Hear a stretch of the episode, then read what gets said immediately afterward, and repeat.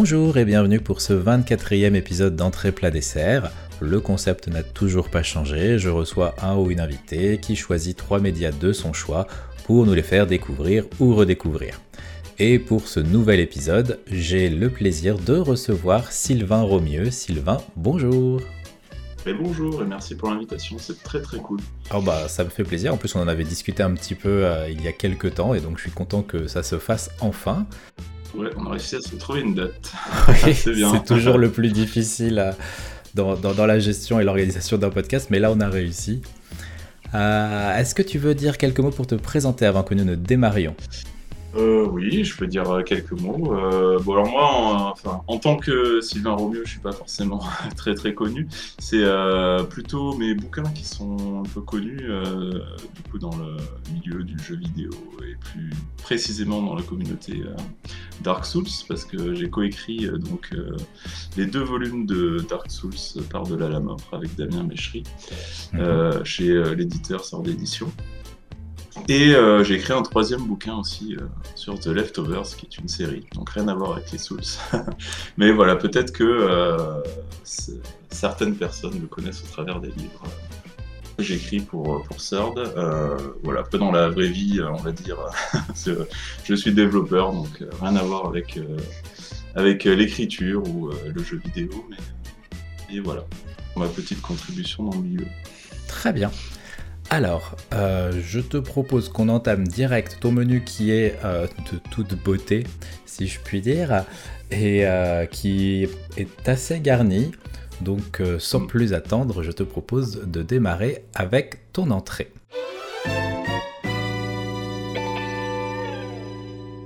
En entrée, tu as choisi un jeu vidéo pas n'importe quel jeu vidéo, un jeu vidéo qui personnellement compte énormément pour moi puisque je le mets tout en haut de, mes jeux vidéo de cœur.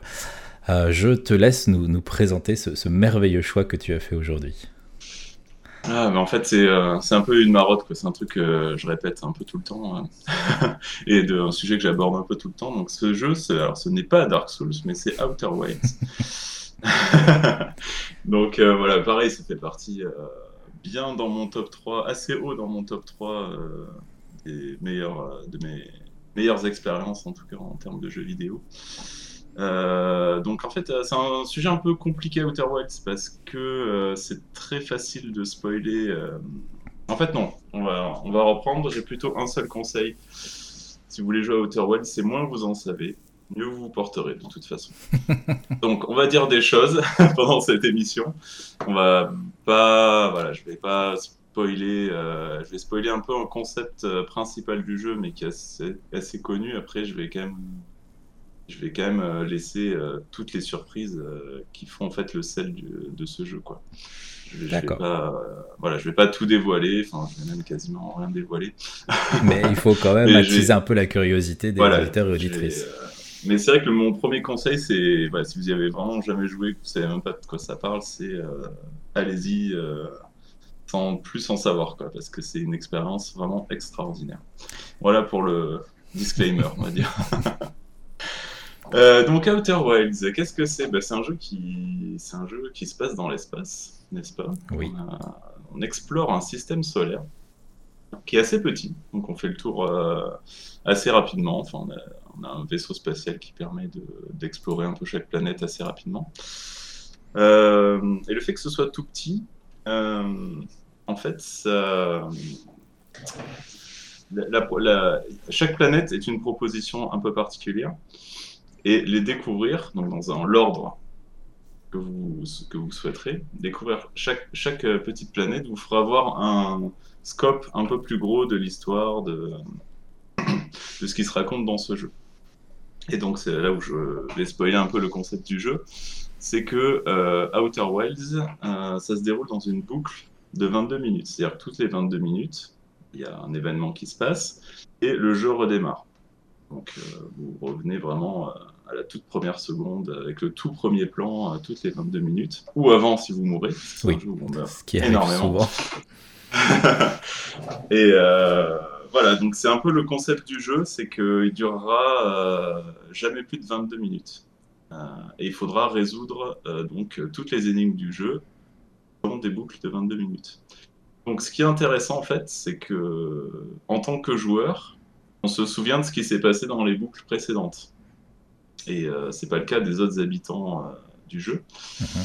Euh, et en fait, c'est là où en fait on démêle un peu tous les secrets du jeu pour arriver à comprendre ce qui se passe et à finir le jeu. Et voilà, après, euh, c'est euh, voilà, cha- chaque, chaque planète est assez, assez extraordinaire en termes de design, on va dire. En fait, c'est un jeu, voilà, enfin, le sujet du design, pour moi, dans ce jeu, il est hyper important parce qu'à mon sens, c'est une œuvre d'art en termes de design. J'ai, Ok. je vais- m'expliquer un petit peu. c'est que déjà le jeu il boucle tout seul toutes les 22 minutes, donc quoi que vous fassiez, euh, bah, les planètes vont tourner autour du Soleil, euh, tout va se passer de la même manière pendant les 22 minutes. Euh, et il peut tourner indéfiniment comme ça. Il y a même, il a, le jeu a même pas besoin du joueur. Ça, peut, ça tourne. Voilà. Ouais. Donc, euh, je trouve déjà en termes de design, je trouve ça assez ouf. Euh, donc voilà, on explore, on explore, euh, il se passe toujours la même chose. les comètes passent toujours au même endroit à la même minute. enfin voilà, c'est euh, il faut il faut comprendre son environnement pour pouvoir euh, avancer. Mhm. Et après, ce qui est assez dingue aussi, donc je disais chaque planète a un peu ses secrets. Euh, et en fait, chaque chose qu'on découvre est importante dans le, dans le scope général. Et ça, euh, j'ai rarement euh, ressenti ça dans dans un jeu. Enfin, soit il y a un peu de gras, un peu des dialogues inutiles, un peu des découvertes euh, annexes, on va dire, hein, qui apportent plus ou moins des choses dans le jeu, mais qui ne sont pas importantes là. Pour comprendre 100% du jeu, il faut tout découvrir. c'est Ouais. euh, enfin, c'est assez dingue quand on y pense parce qu'il y a quand même beaucoup de choses. Euh, donc je, je place un petit, un petit mot aussi sur euh, une vidéo là, qui est sortie il n'y a pas longtemps de The Great Review. Mhm. Euh, je pense que tu l'as vu. euh, Oh oui, ah oui. une petite vidéo de bien deux heures qui est hyper intense et qui raconte tout le jeu. Et donc j'ai vu il n'y a pas très longtemps, et je me suis rappelé à quel point hein, vraiment il n'y a pas du tout de gras dans ce jeu. C'est tout est là pour une raison, euh, tout a du sens et en plus le sens il est intéressant. Enfin l'histoire du jeu elle est, elle est incroyable. Ouais, Quand ouais, on a vraiment. Enfin moi j'ai des, trucs- des trucs que j'avais même pas compris en fait, que j'ai compris en regardant la vidéo, genre des petits détails, des petits symboles qui se rapportaient à autre chose. Parce qu'en fait, quand on, quand on explore le jeu, euh, on peut pas tout. Enfin, il y en a un journal de bord qui se remplit petit à petit, qui lui reste aussi d'une boucle sur l'autre. Mais euh, c'est impossible de tout se souvenir, de faire le rapprochement de, de vraiment de, de tout ce qui s'est passé sur toutes les planètes. Et là, de revoir la vidéo où vraiment euh, il explique, mais trop trop bien. J'adore ce gars, il est The Great Review, là, chaque fois, il, il, me, il me met au sol, quoi, tellement. euh, En storytelling, il est très fort. en storytelling, ouais, c'est, il est incroyable, quoi. Et donc, voilà, deux heures de vidéo, c'est quand même pas rien. Euh, on s'ennuie pas du tout. Non, Et euh, c'est vrai que c'est, c'est, c'est- tu, tu, voilà, tu, tu comprends à quel point le, le jeu est vraiment bien pensé et, et assez unique en son genre parce que, en fait, là, c'est deux heures de vidéo, mais enfin, je sais pas en combien tu, tu l'as fini, mais moi, je pense que j'ai dû passer 20-25 heures facile. bien, plus. ouais, au moins. Et enfin, c'est un jeu qui peut être terminé en moins de 22 minutes, mais en fait, tu y passes euh, des dizaines d'heures, quoi. Et c'est voilà, c'est pour moi, c'est vraiment un pur chef-d'œuvre, euh, un pur un pur, un pur chef-d'œuvre de, de design. Et euh, aussi, ce qui est qui est intéressant, euh, je sais plus ce que je voulais dire. Mince. Euh, Non, bah, si, enfin, si je peux te. Juste dans la, la perception que j'ai du jeu, c'est. euh, je, le vois comme euh, Un jour sans fin, le, le- le film, le, jour de la marmotte. euh, mais où, à l'intérieur de la journée, donc en boucle, que Bill Murray va, va vivre et qui, qui est toujours la même, comme dans Outer Wilds, où tout se passe toujours au même endroit, au même moment. En fait, il faut imaginer que tu rajoutes en plus à ça comme un, un livre où toutes les pages seraient éparpillées euh, et où tu ne vas pas les retrouver dans l'ordre. tu vas pas retrouver d'abord la page 1, puis la page 2, puis la page 3. Et donc au début, l'histoire que tu vas reformer n'aura pas vraiment de sens jusqu'à ce que tu aies trouvé assez de pages pour qu'il y ait un fil conducteur sur, qui se crée sur les informations que tu as, tu, vas, que tu vas récolter. Oui, c'est exactement ça, oui. Tu as des bouts de vie, en fait, euh, de, sur chaque planète, mais forment un tout, quoi. Qui forment un livre, comme tu dis, quand tu mets tout. Mais après, je trouve que c'est assez dur de remettre les pages dans le bon ordre aussi. Oui. ah oui, oui. Il n'y a pas le numéro de la page, en fait, quand tu trouves euh, quelque chose, euh, une information. voilà c'est vraiment très très très compliqué à remettre dans l'ordre chronologique ou euh, à bah, rapprocher les personnages. Si c'est facile parce qu'ils ont quand même un nom. Ou, euh, Enfin, des fois ils n'ont pas de nom, c'est un lien qui est entre les personnages. Donc euh, voilà, c'est il faut se creuser la tête, il faut creuser le jeu aussi parce qu'il a plein plein plein de, de, choses à faire découvrir. C'est et un, ouais, un, truc que donc je voulais, je voulais dire tout à l'heure, c'est que en fait ce qui fait d'Outer Wilds un excellent jeu vidéo, c'est qu'il n'y a pas besoin de skill. Hmm. C'est-à-dire qu'on est tous égaux au début du jeu. Enfin, on a, on a notre passé de joueur ou pas, mais en fait, le jeu, euh, il a des règles qui ne sont pas les règles d'habitude. Donc, euh, tu es obligé de te plier aux règles du jeu. Il y a des, il y a des endroits, ben, tu vas mourir parce que euh, il y a des cristaux qui sont comme ça, et c'est que dans ce jeu qui, que, que tu rencontres ça. Enfin, tu, En fait, tu, tu découvres le jeu euh, en même temps que ton avatar. Et ça, c'est pas ton skill de, que tu as acquis pendant 20 ans que, qui va t'aider. Parce que même le piloter le vaisseau, c'est oh. extrêmement dur au début. on s'est tous craché. Enfin, pourtant, pas la physique, après, elle est, elle est logique. Quoi, mais faut l'assimiler. un temps d'adaptation, en fait. Ouais. Et tu as un temps d'adaptation pour chaque règle qui régit en fait ce système solaire, qui régit euh, l'univers d'Outer Wilds. Donc on apprend au fil du jeu.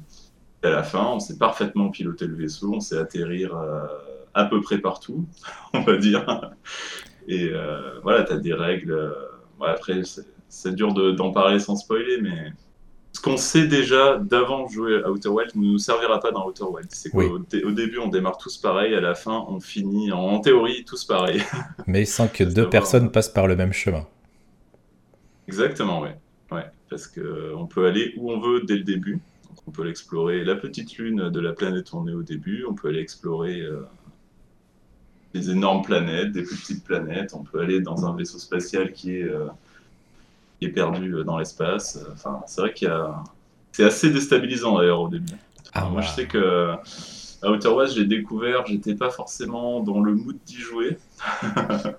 ça m'a vraiment surpris. Euh, enfin, je m'attendais pas du tout à, ce genre de jeu, donc je l'ai laissé tomber. J'ai abandonné une première fois, Et j'y suis revenu euh, quelques mois plus tard où là, bah, je savais plus à quoi m'attendre et c'est vraiment à ce type de jeu auquel je voulais jouer. Et bah, je me suis pris dedans. Et enfin, c'est des, après, c'est des souvenirs que j'aurai, je pense, euh, jusqu'à la fin de ma vie. Quoi. Enfin, il y a des des séquences euh, qui sont vraiment inoubliables. C'est intéressant ce que tu dis parce que tu n'es pas la première personne à me dire que ton premier contact avec Outer Wilds n'a pas été euh, convaincant, on va dire. On est complètement décontenancé au début du jeu. C'est, on n'a pas du tout l'habitude, on n'est on pas du tout formaté pour la proposition euh, qu'est Outer Wilds, à savoir que tu débarques et bisous, au revoir. Ouais, mais enfin, ouais, je sais pas, parce qu'en fait, la première, donc les premières euh, heures, on va dire, la première heure, euh, en fait, c'est un espèce de tuto géant, donc c'est assez classique. Oui. Ça m'a fait plutôt l'effet inverse, c'est que c'était vraiment classique. Ben ouais, j'apprends euh, bah, à piloter le vaisseau, c'est un peu bizarre comment ça se pilote. Puis après, j'apprends que tel truc, je parle un peu à tout le monde au village. J'ai trouvé ça assez classique, un peu mou. Enfin, c'est pas du tout ce que je cherchais à ce moment-là. Je, je, pensais que c'était, j'allais explorer l'espace. En fait, c'est que tu as cette première heure qui est assez assez rude, quoi. Et euh, bah, maintenant que j'ai tout le jeu en tête, enfin, est vraiment totalement indispensable cette première heure. Et ah quasiment tout dedans, quoi. Donc, euh, Ce qui est, oui, vraiment, si vous lancez dans l'auteur, ne négligez pas, ne, ne speedez pas en disant je veux tout de suite, parce qu'au début il faut récupérer les, codes du vaisseau euh, pour, pour pouvoir décoller. ne rushez pas pour aller chercher les codes du vaisseau. en fait, si vous faites ce que vous voulez, dans la, en fait. Ça va être plus dur après. Quoi. Mais voilà, disons que rien dans les informations que vous n'allez acquérir en vous baladant et en discutant avec les gens sur votre planète de départ n'est là par hasard. Toutes les informations finiront par vous être utiles à un moment. Vous, et pourtant, quand on les recueille à ce moment-là, on ne voit pas du tout à quel moment ça va, ça va être intéressant. Mais vraiment, ça, peut éclaircir énormément de, situations par la suite ou donner sens à des, choses, des découvertes qui viendront ou des, mécaniques qui pourraient nous coûter cher si on n'a pas, si on, ne s'est pas familiarisé avec bah, justement ce, que l'on peut acquérir comme information au début du jeu. Donc c'est vraiment on, on, peut prendre le vaisseau et puis euh, allez c'est parti, euh, bisous, je m'envole euh, et direction la planète que je veux, dans l'ordre que je veux. Mais puis parfois passer trois heures sur la même planète et puis parfois papillonner en se disant bah d'une boucle à l'autre je vais changer de planète. Enfin, chacun va faire la chose différemment. Mais en tout cas, enfin, en fait, au final, peu importe ce que vous faites, comme tu disais, quoi, il n'y a, y a rien qui est. Il n'y a pas de gras rien n'est rien n'est mis là par hasard. Quoi. Tout ce qu'on trouve il a toujours un sens et une logique et va finir par s'intégrer dans quelque chose, même dans le tutoriel. Ouais, non, mais c'est euh, oui, c'est pour ça que je parlais d'œuvres d'art hein, en termes de jeux vidéo. c'est sans doute une hérésie de considérer un game design comme, euh, comme une œuvre d'art parce que c'est purement technique. Vaste débat. ouais, voilà, c'est un vaste débat. Mais euh, voilà, il se trouve que là, ça marche étonnamment bien.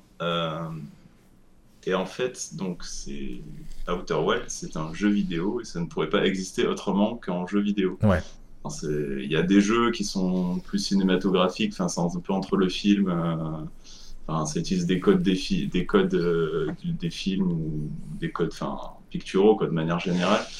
Là, c'est vraiment du pur, euh, enfin, du pur game design. et je trouve que c'est ce qui fait vraiment.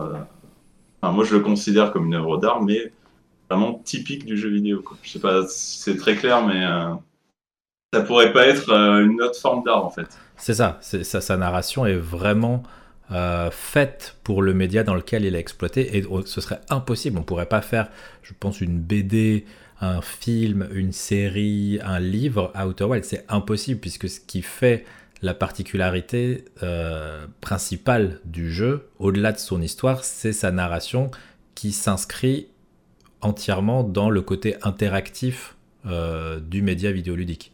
Mm. Oui, de l'exploration. Et, enfin, tu pourrais avoir ça, je sais pas, dans, un jeu grandeur nature, par exemple. Tu pourrais avoir un peu quelque chose comme ça. Euh, mais ça reste du jeu, voilà. C'est vraiment, euh, oui. c'est vraiment ancré au jeu et à l'exploration, à la découverte des informations et la mise en relation de ces informations-là.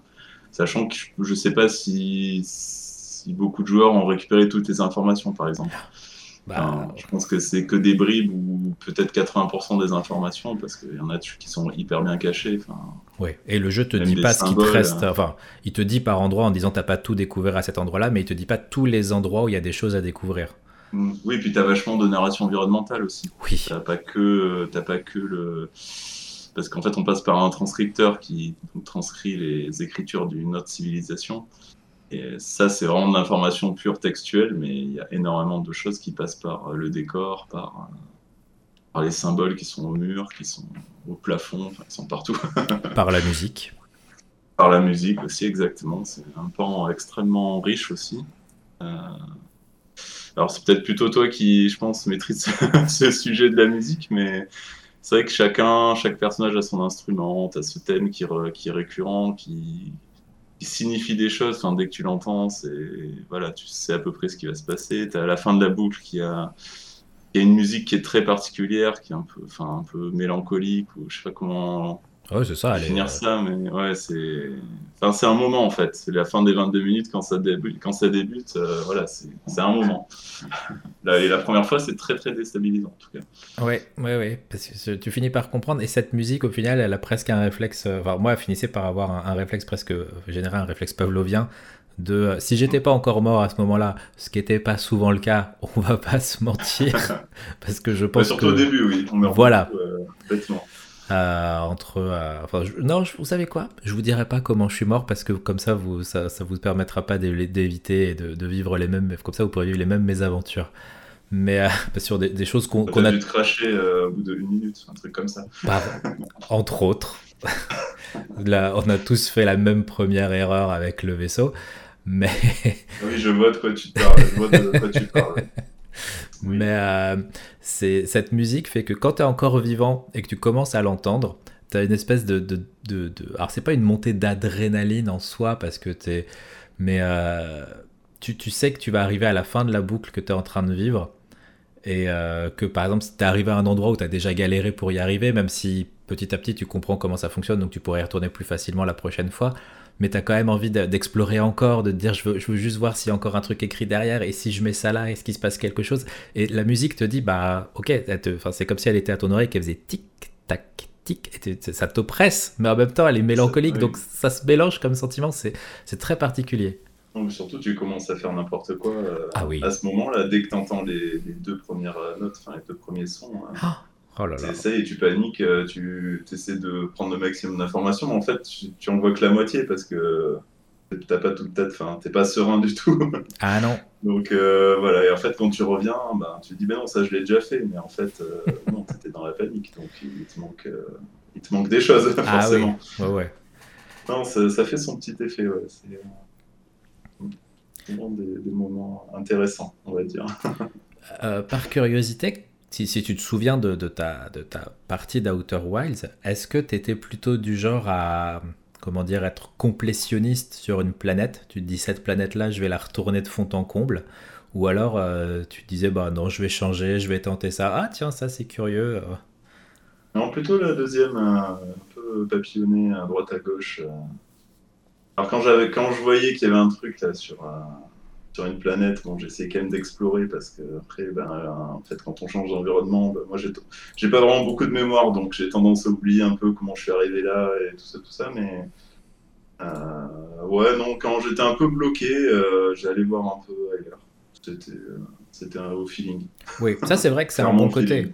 C'est comme tu dis, vu que c'est pas une question de skill, même s'il y a une question de maîtriser et de un petit peu. Alors, skill dans le sens, euh, c'est pas une question de réflexe. Après, on apprend à maîtriser le vaisseau.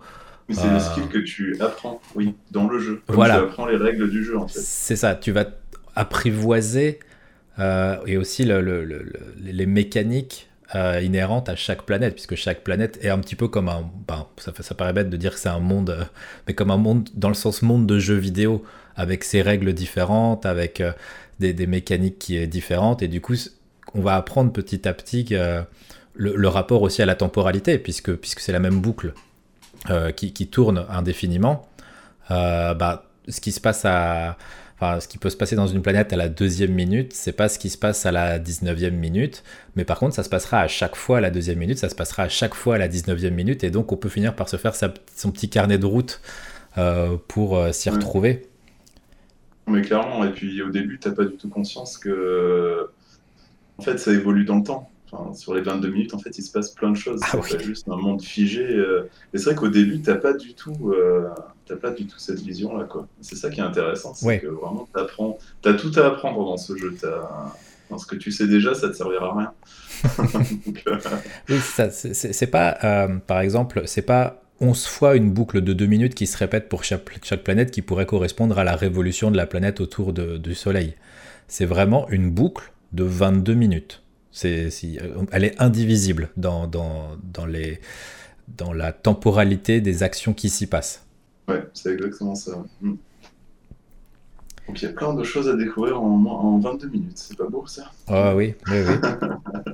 Et donc c'est, ça qui est fou, c'est que tu te retrouves à passer une vingtaine, une, vingtaine, une trentaine en ce qui me concerne, parce que euh, entre les trucs où j'avais oublié et, euh, et mon non-skill de pilotage et ma maladresse euh, aussi quand il s'agissait de sortir du vaisseau. N'est-ce pas En oubliant des choses. Voilà, je ne. J'ai bien compris. je ne suis pas seul. C'est arrivé à tout le monde, du moins une fois, je pense. Tout le monde, exactement. C'est euh, à la fin, le jeu, une fois. C'est ça aussi, là. Le, pour ça qu'il revient toujours dans la définition des jeux où on se dit euh, si je pouvais en effacer un de ma mémoire pour le refaire, il revient très très souvent. Parce que une fois que tu sais, bah, les 22 minutes, elles te servent à finir le jeu. Donc, euh, c'est. Euh, tu, ne peux plus, tu pourras jamais revivre l'expérience telle que tu vas la, la, découvrir la seule et la première, seule et unique fois que tu vas, tu vas faire l'histoire. Mm-hmm. C'est vrai que moi j'ai tendance, euh, bah, j'ai peu de mémoire, comme je disais tout à l'heure. Donc euh, j'ai bon espoir que dans quelques années, euh, quasiment. Bah, il y a des trucs que je peux pas les oublier. Enfin, oui. On pourrait, je la cite comme ça parce que c'est un, un, de mes meilleurs moments de joueur. C'est la lune quantique. Voilà. Ouais.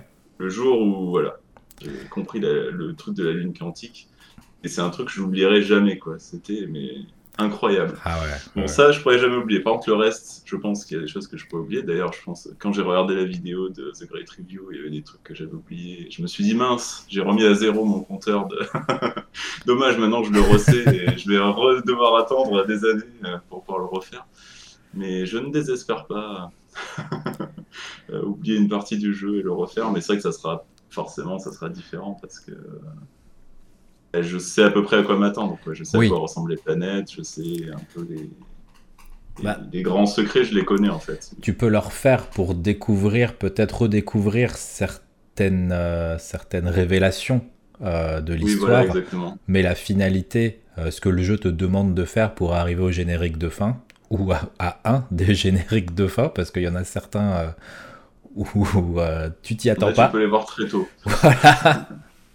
Il euh, y en a un qui est mon, ah, mon, préféré, euh, c'est, euh, c'en est un qui se provoque, voilà.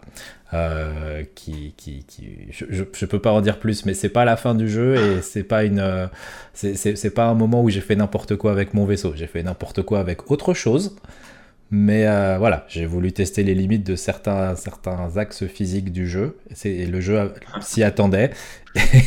j'ai, voilà, j'ai ah bah d'accord, très bien, vous y aviez pensé avant moi, c'était prévu, et game over, très bien, faisons comme ça.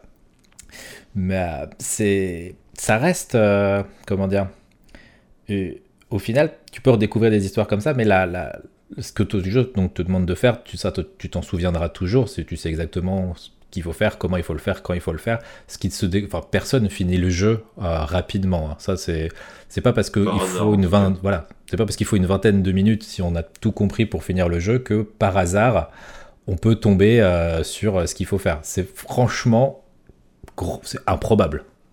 Hmm. Même en sachant, même en ayant à peu près tout exploré, enfin, je me souviens, c'était assez compliqué de comprendre euh, voilà, ce qu'il fallait faire. Hein.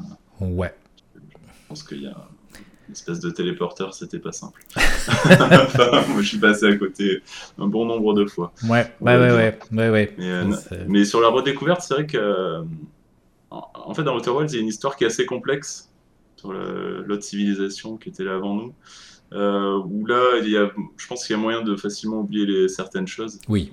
c'est là où ça, ça, peut être intéressant de le refaire et de, de, noter les noms de qui a fait, qui a fait quoi à quel moment. Et euh, cette partie-là, elle est assez intéressante parce qu'elle est vraiment complexe. Et si tu poses pas le truc sur un papier, ou... tu peux pas t'en sortir en fait. Tu peux pas vraiment comprendre ce qui se passe. Non, non, non. Même si le, journal de bord du vaisseau permet d'enregistrer pas mal de choses et de faire des liens, c'est conseillé de prendre des notes à côté peut-être pour euh, comprendre certaines choses. Ouais, ça, euh... j'avais pas pris sur ma première partie, mais c'était une erreur. J'en ai pris après.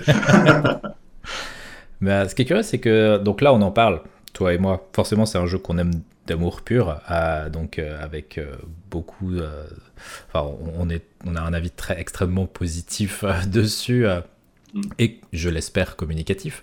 mais malgré tout, dans mon entourage, il y a des gens qui n'accrochent pas à la proposition d'Outer Wilds, qui sont gonflés. Alors, j'arrive pas vraiment à définir ce que c'est. Alors, probablement la physique du jeu qui peut surprendre au début quand on gère le vaisseau mais euh, peut-être ce côté euh, justement un peu trop euh, libre que le jeu nous laisse au départ, parce que bah, une fois qu'on a les codes du vaisseau, le jeu nous dit absolument pas, vaut mieux commencer par là, y a, ça c'est utile, c'est vraiment par la curiosité, et ça peut être perturbant, ça peut être extrêmement perturbant d'être aussi libre, c'est un peu le, le, syndrome, je dirais c'est comment dire, c'est une, une, une, autre forme du syndrome Skyrim, où euh, tu as tellement de possibilités, tu es tellement libre que tu peux te perdre. Euh, là, c'est sous une autre forme, à savoir que on te laisse et soit tu, tu vraiment tu, tu, accroches à cette liberté. En fait, tu as un moment de déclic. Je pense qu'il y a un moment de déclic où tu, tu fais waouh, ok, très bien. Donc là, maintenant, vous m'avez harponné et c'est parti pour une vingtaine d'heures.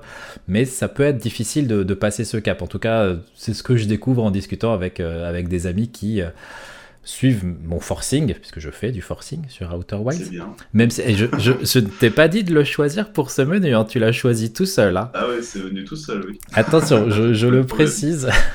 Mais euh, voilà, je. je si, il, il fait pas l'unanimité, même si toutes les personnes qui ont fini par avoir ce petit moment où tu te fais harponner sont toujours revenues me voir en me disant Ok, très bien, j'ai vécu un truc que j'avais jamais vécu dans un jeu vidéo. Oui, voilà, c'est quand même assez significatif aussi. Euh, bon, après, j'imagine si t'es pas trop dans le mood de- d'explorer, euh, si l'espace ça te euh, parle pas forcément trop, effectivement, tu peux rester sur la touche, quoi. Moi, je sais que la première fois que j'ai joué, je suis resté sur la touche, donc je, je peux comprendre. je ne saurais pas dire ce qui m'a harponné, c'est vraiment une bonne expression, c'est ça, il y a un truc à un moment qui t'accroche. Genre un truc intelligent qui se passe dans le jeu, je Oui. pas, une règle, un- une règle physique ou un truc, tu te dis ah mais en fait c'est malin ça, ou c'est euh, enfin c'est bien vu, ou j'ai jamais vu ça ailleurs. Euh, je saurais pas dire ce que c'est, mais c'est un mélange de ça et de, de- enfin moi je, je dis ça c'est l'appel de l'aventure, mais c'est vrai que quand tu décolles, la, la première fois que tu décolles droit, que tu te peux viande pas contre un arbre ou un rocher, tu décolles droit et tu vois voilà le, le soleil, enfin les planètes qui enfin les orbites des planètes, c'est moi ça m'a ça m'a fait un frisson ça. Ouais. Euh, bon c'est ce que je mets sous le gros sujet de l'appel de l'aventure. Enfin souvent dans les RPG aussi c'est comme ça quand tu débloques, enfin au début de Zelda tu vois par exemple, enfin, les, les premières minutes quoi, tu sors de l'espèce de, de caverne de Breath of the Wild, tu sors d'espèce de caverne où tu es au début. Et t'as as tout ce paysage, ça m'a fait des frissons aussi. C'est je mets ça un peu tout dans le, le même container de l'appel de l'aventure. C'est quand tu, tu vois un peu ce qui t'attend et tu sais pas trop par où commencer. Tu sais, voilà, t'es un peu perdu face à l'inconnu, quoi. Hmm. Et voilà, c'est un- c'est une des sensations que j'ai ressenties au début d'Outer Wilds. Et après, voilà, c'était ce- ce- ce- cet aspect d'accrocher à un moment, euh, voilà, t'atterris sur une planète et bah, est en train de se désagréger. Tu te dis, mais qu'est-ce que c'est que ce truc Euh, Qu'est-ce que je fais là? Euh, Ça, c'est. Ouais. Mais je sais pas exactement le truc qui m'a accroché euh, à ce moment-là. Ah, je pense que c'est différent d'un joueur à l'autre. Et co- comme tu dis, tu sur, par exemple, l'exemple de la planète qui, se dégrade, et te rendre compte que d'aller à un même endroit, au centimètre près, au début de la boucle temporelle, au milieu ou à la fin de la boucle temporelle, t'es pas au même endroit. Techniquement, il y a des, c'est, différent, l'approche est différente. Ah bah tiens, ça je l'avais pas vu, ah, ça, ça c'était pas visible. Ah bah là du coup là on va peut-être pas y aller à ce moment-là parce que c'est pas le meilleur moment. C'est, c'est, Oui, tu apprends de tes erreurs, euh, enfin de tes erreurs ou pas, de, de tes découvertes euh, tout, au, tout au long du jeu. quoi. C'est ça. C'est extraordinaire. Et il n'y a pas du coup de, de, enfin, vu qu'il y a au bout de 22 minutes, quoi qu'il arrive, même si tu as survécu, que tu as fait le meilleur atterrissage possible, que ça y est, tu contrôles la physique, et puis euh, voilà, au bout de 22 minutes, de toute façon, ça recommence. Et moi, ça m'a enlevé un certain poids, un certain stress. Parce que tu dis, au pire du pire, de toute façon, que ce soit dans deux minutes parce que j'ai fait confiance à mon vaisseau ou euh, parce que euh, c'est la fin de la boucle, je vais revenir au même endroit. Tu, vas, tu mourras pas dans tous les cas. Voilà.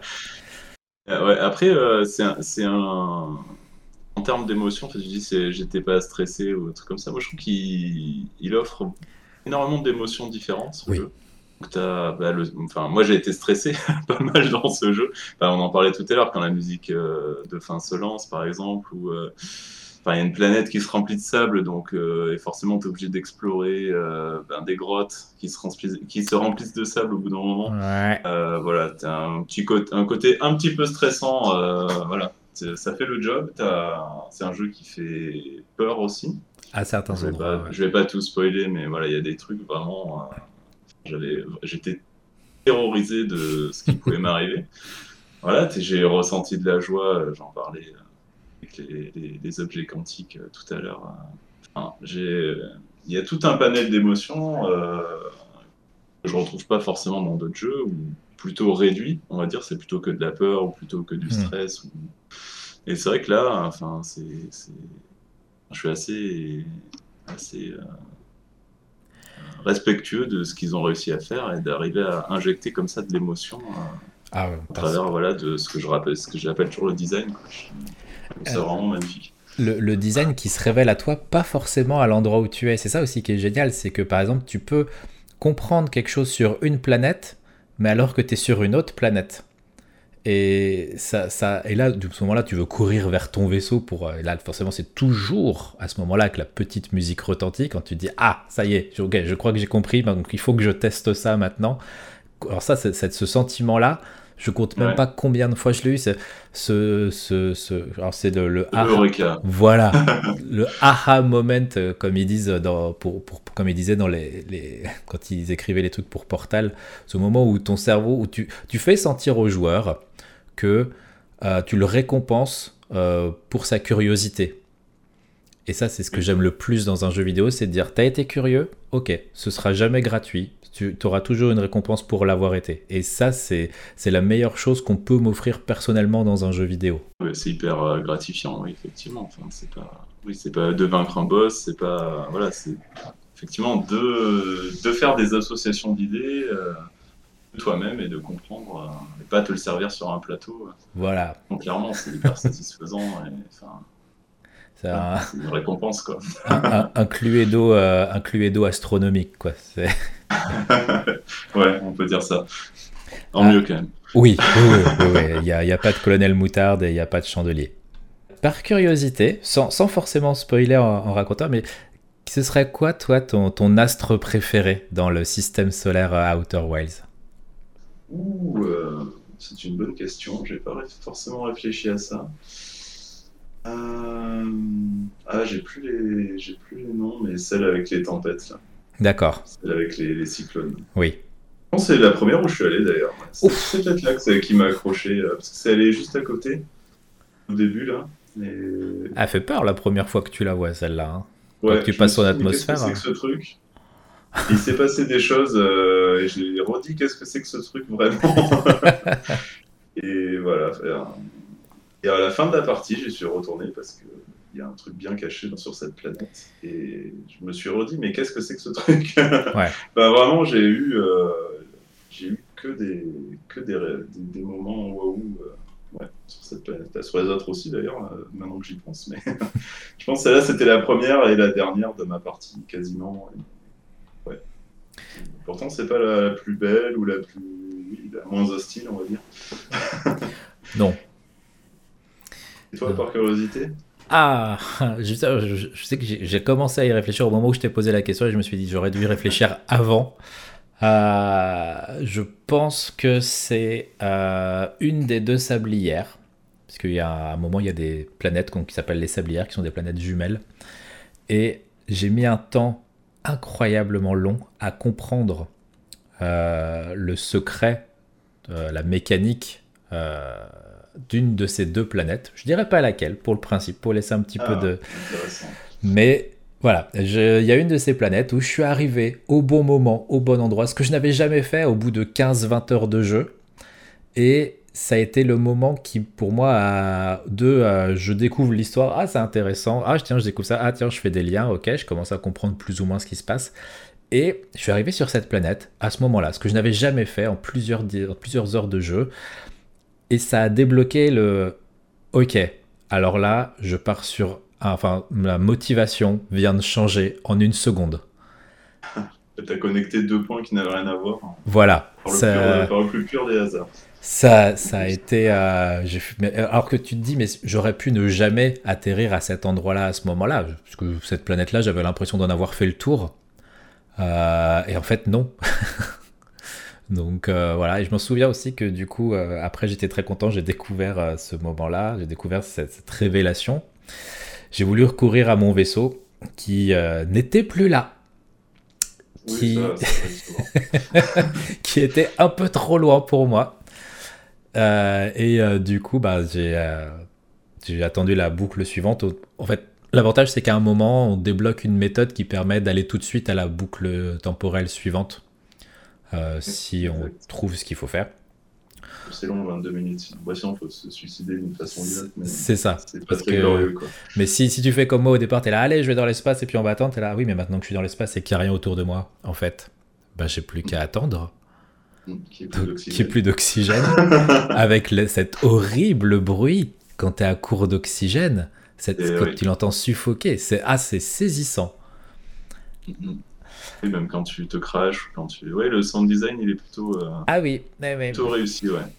T'as pas trop envie de réécouter, de, repasser par ces sensations. Non. Et tu, tu avais fait le, DLC du coup? Alors je ne l'ai pas fait encore, mais je me le réserve euh, un jour. Mais il paraît que c'est très très bien. Euh, oui. Alors du je sais pas si tu l'as fait. Mais... Ouais, ouais, ouais j'ai. Je me suis jeté dessus. C'est alors avec une appréhension parce que forcément, on te dit un DLC d'Outer Wilds, tu sors d'Outer Wilds quelques mois auparavant, et on te dit ça se passe dans le. Parce que du coup, tu, restes dans le même système solaire. C'est pas un nouveau, c'est pas, pas une nouvelle histoire dans le sens où t'es pas un nouveau, t'es le même personnage, et en fait, ça se passe durant ta partie, entre guillemets, du jeu classique. Et je m'étais dit, mais est-ce qu'ils vont réussir à me, me ressaisir de la même manière, à me resurprendre? Parce que maintenant, je vous connais. Ah, vous m'avez eu pendant une trentaine d'heures, je commence à comprendre comment vous, vous réfléchissez, comment vous pensez un jeu. Et je me suis refait avoir de la même manière. J'ai retrouvé cette euh, sensation de la découverte, euh, de ce, Eureka, euh, alors que j'y étais, je pensais y être préparé, mais ils ont réussi à me saisir une nouvelle fois. Et ça m'a d'autant plus mis sur le cul que, autant la première fois, tu t'y attends pas tu, tu sais pas trop, et le jeu te surprend et es là, ok, d'accord, vous m'avez eu, mais tu lances le DLC, tu te dis, vous allez pas m'avoir deux fois, je vous connais, et en fait, ils y arrivent différemment, mais ils y arrivent. C'est que c'est que c'était pas un coup de chance alors le premier. C'est ça, c'est exactement ça. C'est qu'ils maîtrisaient dès le départ, euh, dès le premier jeu, c'était parfaitement maîtrisé parce qu'ils ont, ils ont réussi à, à refaire euh, ce, ce, coup de génie. Euh, juste petite précision sur le DLC. Euh, il y a des jumpscares. Moi, j'ai pas aimé ce moment-là. Après, j'ai découvert dans les menus qu'on pouvait les euh, supprimer, les jumpscares. Mais quand tu t'y attends pas et que tu joues à Outer Wilds, autant tu as des plus ou moins de jumpscares quand même dans le jeu de base. on dira pas ce que c'est, mais la première fois que ça t'arrive, tu le vis moyen bien. Euh, là, c'était plus jumpscare vraiment genre jeu, jeu, de jumpscare quoi. Oui, vraiment de d'intérêt euh, au sein de l'histoire, au sein du truc. Voilà, c'était plus dans, la mise en scène de, plutôt que dans, l'apport euh, scénaristique. Et voilà, juste au moment-là, j'ai fait Waouh, non, j'étais pas prêt, j'étais pas venu pour ça. Et, euh, Petit bémol. Voilà, mais j'ai découvert. mais on peut l'enlever dans le menu. Donc si vous vous lancez le DLC, que comme moi vous n'aimez pas les jumpscares, vous allez dans les menus, vous dites que vous cochez le truc pour l'enlever et vous pouvez. Ça ne change absolument rien à l'expérience. D'accord. Moi, je pense que je, le ferai euh, dans quelques mois ou enfin au moment euh, je, je, passe à côté. je me le réserve. Ah bien, merci beaucoup pour cette entrée. Cette entrée qui. Oui, c'était que l'entrée. ouais, mais qui, ça fait déjà très très plaisir. Et alors, et c'est pas fini. Oh là là, parce que euh, on, va on, va enchaîner avec le plat. Mais mais asseyez-vous, soyez prêts parce qu'on va être Oh, j'ai pas les mots. J'ai pas les mots, donc euh, je vous laisse avec le jingle et on se retrouve après pour le plat.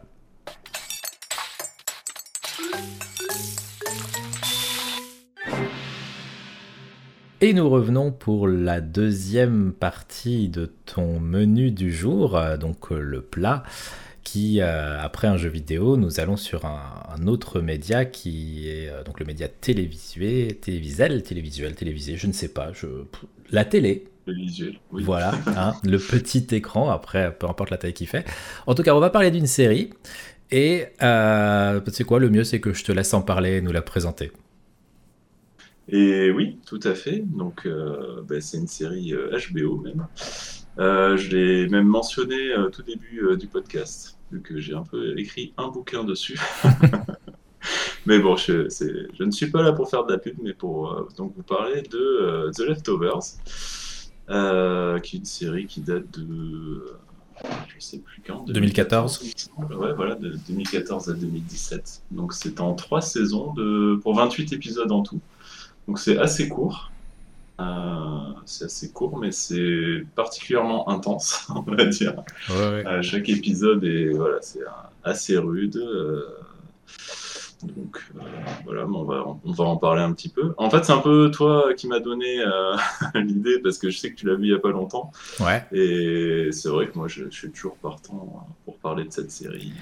il m'a tellement plu que bah, as écrit un, livre un, livre pour exorciser tout ce qu'elle m'avait mis dans la tête. Donc voilà, c'est une série très très importante pour moi.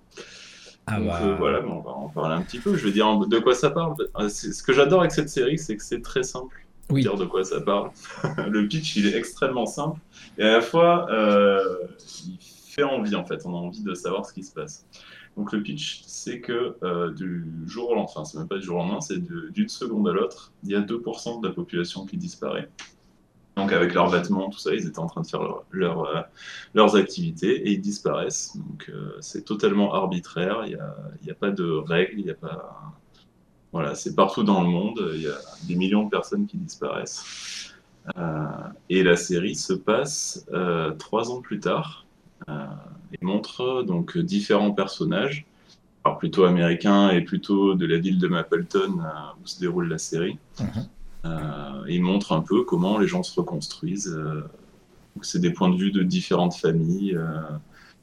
Il y a bah, la famille de Kevin Garvey, par exemple. Bah, eux, ils ont perdu personne. Mais pour autant, la famille est complètement disloquée euh, pour des tas de raisons que l'on apprend au fil de, l'eau. Euh, Nora, bah, elle, toute sa famille a disparu. Que son mari et ses deux enfants. Donc elle, se retrouve toute seule à gérer un espèce de deuil. Euh... C'est même pas vraiment un deuil parce que. sans corps et sans explication. Voilà, il n'y a pas de corps.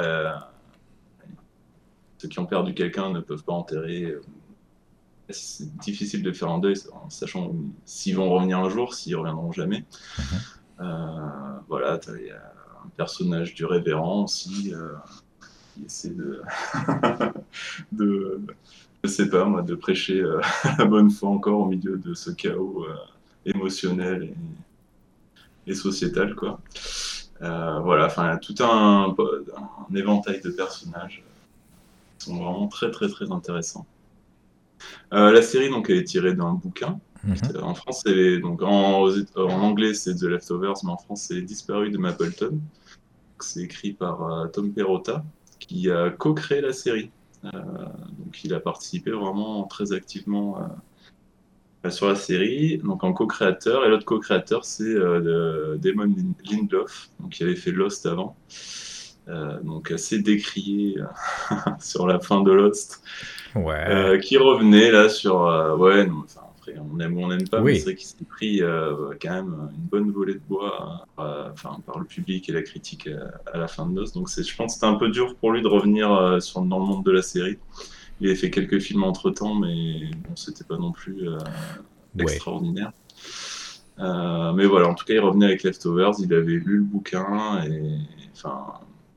Après, il, enfin, il avait perdu son père quelques années avant, c'est un truc qui l'a beaucoup bouleversé. Euh, et en fait, en lisant le bouquin de Tom Perrotta, il, a, en fait, il, y a beaucoup de choses qui se sont passées dans sa tête. Il a souhaité en faire l'adaptation quand HBO, enfin, il a, il a vu qu'HBO avait récupéré les droits du livre et tout ça pour en faire une série. Donc, il s'est un peu positionné là-dessus.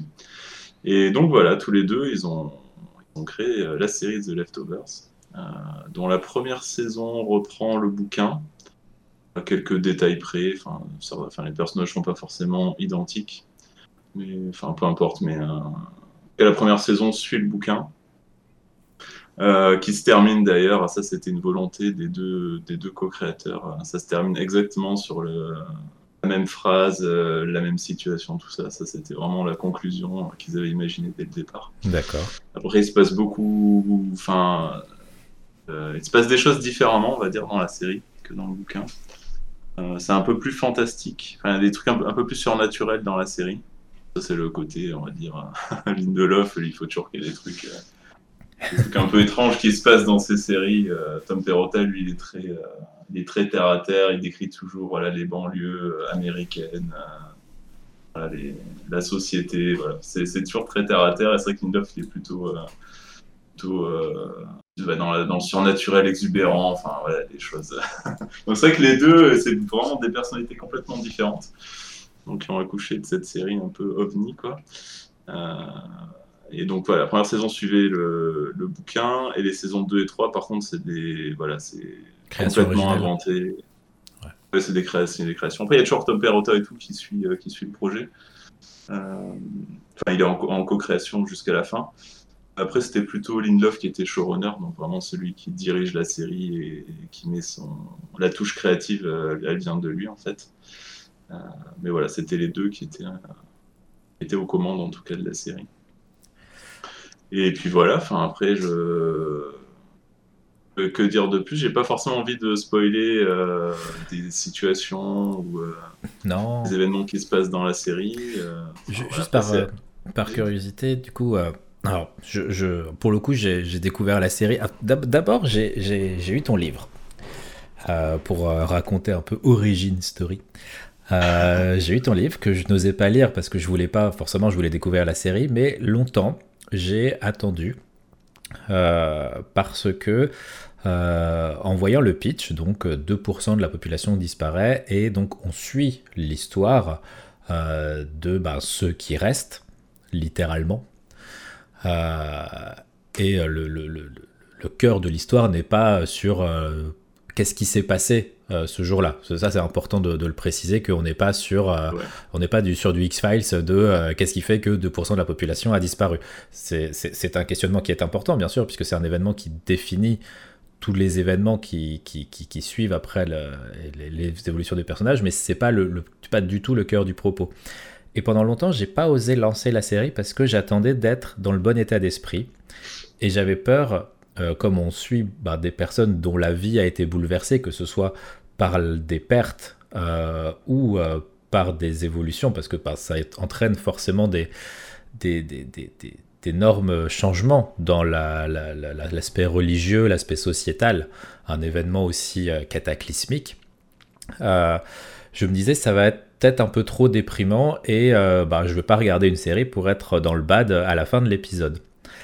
Et bah finalement c'est pas du tout ce que c'est pas du tout ce qui s'est passé quand je, quand arrivé le bon moment je me suis dit allez bon faut que je me lance quand même depuis le temps que, que le DVD est là qui me regarde euh, il est temps que je le lance et j'ai été saisi émotionnellement énormément hein. de toute façon je, je t'ai tellement spammé en DM euh, à chaque fois que que, je vivais quelque chose au fur et à mesure. C'est d'être neutre euh, face au, personnage, à ce qu'il arrive. Voilà, mais j'étais pas euh, mal euh, comme je l'avais anticipé. J'étais vraiment pas dans une tristesse qui vraiment faisait que j'étais pas bien à la fin d'un épisode. C'était vraiment plus quelque chose de, comment dire, de, c'est presque, c'était presque existentiel. C'était, c'était plus profond. C'était pas désagréable comme sensation. Euh, et ça, je tiens à le préciser parce que peut-être qu'il y a d'autres personnes qui vont avoir la même appréhension que moi.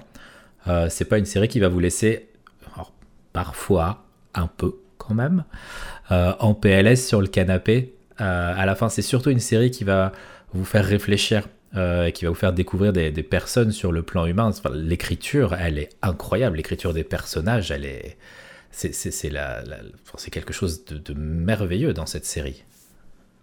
Oui, puis ça va, ça va assez loin en fait euh, dans les émotions.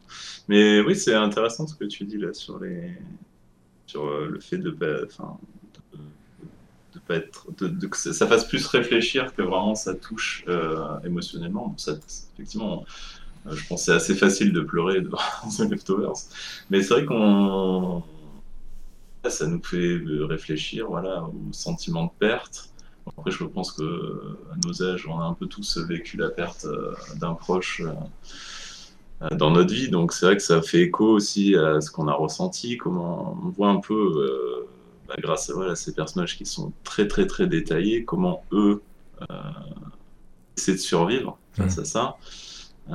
alors, des fois, c'est un peu déraisonné, voire complètement déraisonné, déraisonnable. Euh, enfin, chacun, en fait, ça montre que chacun fait comme il peut, en fait, face euh, à la perte, face au deuil, euh, et que bah, nous, c'est un peu pareil. Ça, enfin, ça fait, moi, je sais que ça m'a fait beaucoup écho à des choses que j'ai vécues dans mon passé, et ça m'a servi. Enfin, j'y pense en fait quand il se passe, quand il y a un rapport à la mort quelque part, enfin, dans mon entourage, en fait. Et c'est vrai que je pense souvent à cette série par rapport à bah, des pistes de réflexion que ça m'a amené. Hmm. C'est vraiment plus que suivre une histoire, quoi. Ça interroge vraiment sur euh, qui on est, euh, c'est quoi notre rôle sur Terre Enfin, c'est c'est voilà, c'est peut-être un peu abusé ce que je ce que je dis, mais en fait, c'est une portée philosophique et spirituelle qui est qui est vraiment assez incroyable et c'est porté par des personnages ah. qui sont complètement différenciés. Enfin, ben, il y a le révérend, c'est plutôt la partie euh, ben, religieuse, spirituelle. Il y a, il y a les, les, sectes aussi avec les, les Guilty Remnants. Avec, un côté nihiliste euh, qui forcément qui est réactionnel par rapport à un phénomène qui n'a pas d'explication, qui n'a pas de justification, qui va au-delà du sentiment de justice ou d'injustice. Euh. Oui, clairement. De toute façon, oui, le fait de ne pas comprendre aussi, ça, voilà, c'est, ça pose une base, c'est que des choses dans la vie que tu, que tu comprends pas. Pourtant, il faut que tu vives avec. Donc, euh, c'est vrai que le, la série commence euh, sur, euh, en fait, le résultat d'une étude qu'ils font depuis trois ans. Oui. Et, ils disent, en fait, on ne sait pas ce qui s'est passé. Et je pense que bah, les 98% qui restent, qui restent attendez euh, le résultat de ça pour savoir bah, est-ce qu'ils ont vraiment disparu. Ah, bah le, scientifique qui annonce ça, euh, il se fait, il se fait technique, il se fait, il se fait défoncer. Hein. Il est devant le Congrès américain, je crois, il est en train de dire bah, le, les résultats, on n'a toujours pas d'explication. Et le, politicien de, qui en fait, on, on peut pas dire ça aux familles. Il faut qu'il y ait une, une, justification, une explication, quelque chose à leur donner. Et lui, il est scientifiquement parlant, il a mais je n'ai rien à vous apporter euh, comme réponse.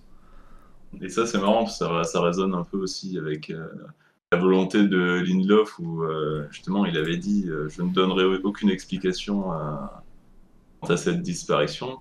alors que là où dans Lost, en fait, tout le monde attendait oui. des explications de tout, là il a clairement dit Non, mais n'attendez pas, ça sera, pas, ça sera complètement différent. il n'y aura pas d'explication à la disparition et je me concentre vraiment sur les personnages et sur ce qu'ils vivent et comment ils vont essaient de surmonter un peu leur peine et, dans, quel, dans, quel, contexte euh, de société ils le font. Il, y a, une crainte qui peut arriver forcément quand on voit que Lindelof est, dans le co-créateur de, la série après Lost. Alors personnellement, j'ai eu aucun problème avec Lost, euh, que ce soit les questions sans réponse ou euh, le final. Voilà, vous pouvez me jeter ce que vous voulez. De toute façon, je suis déjà loin de, l'ordinateur au moment où vous écouterez ce podcast. Mais euh, c'est là, il y a.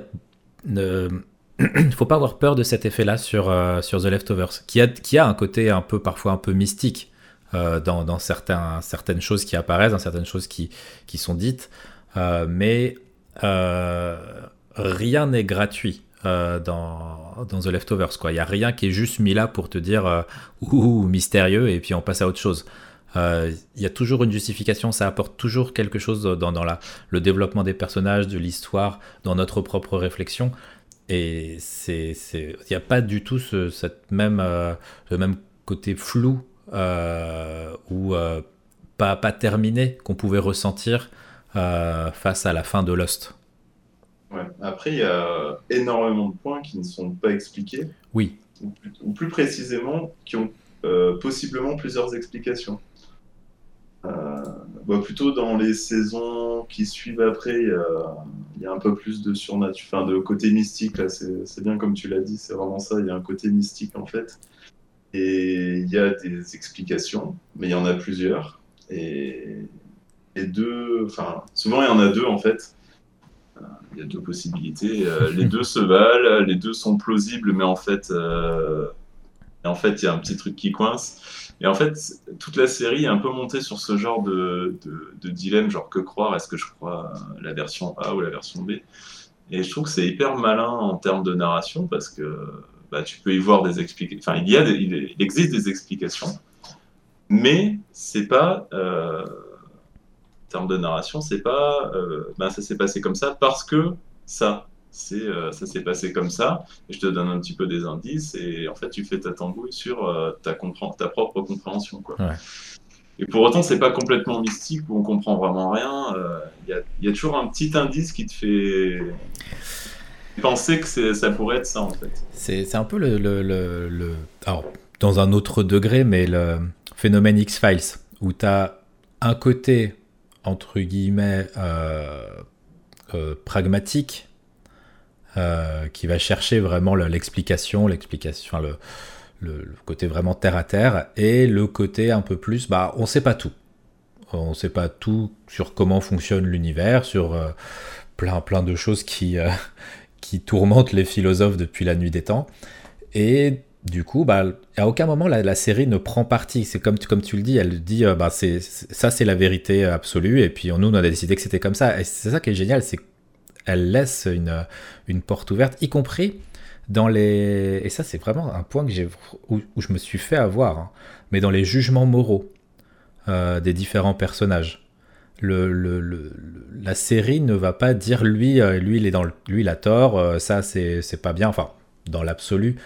Euh, mais euh, il va, la série va vraiment nous faire comprendre que bien et mal, bah, c'est des notions qui ont d'autant plus perdu leur sens dans, une, euh, dans cette situation-là après un, événement cataclysmique mondial. Ouais, oui, carrément. Et puis, c'est vrai que les, après, c'est des vrais humains, on va dire, qui sont dépeints dans la série. C'est pas, pas du tout des stéréotypes. Ouais.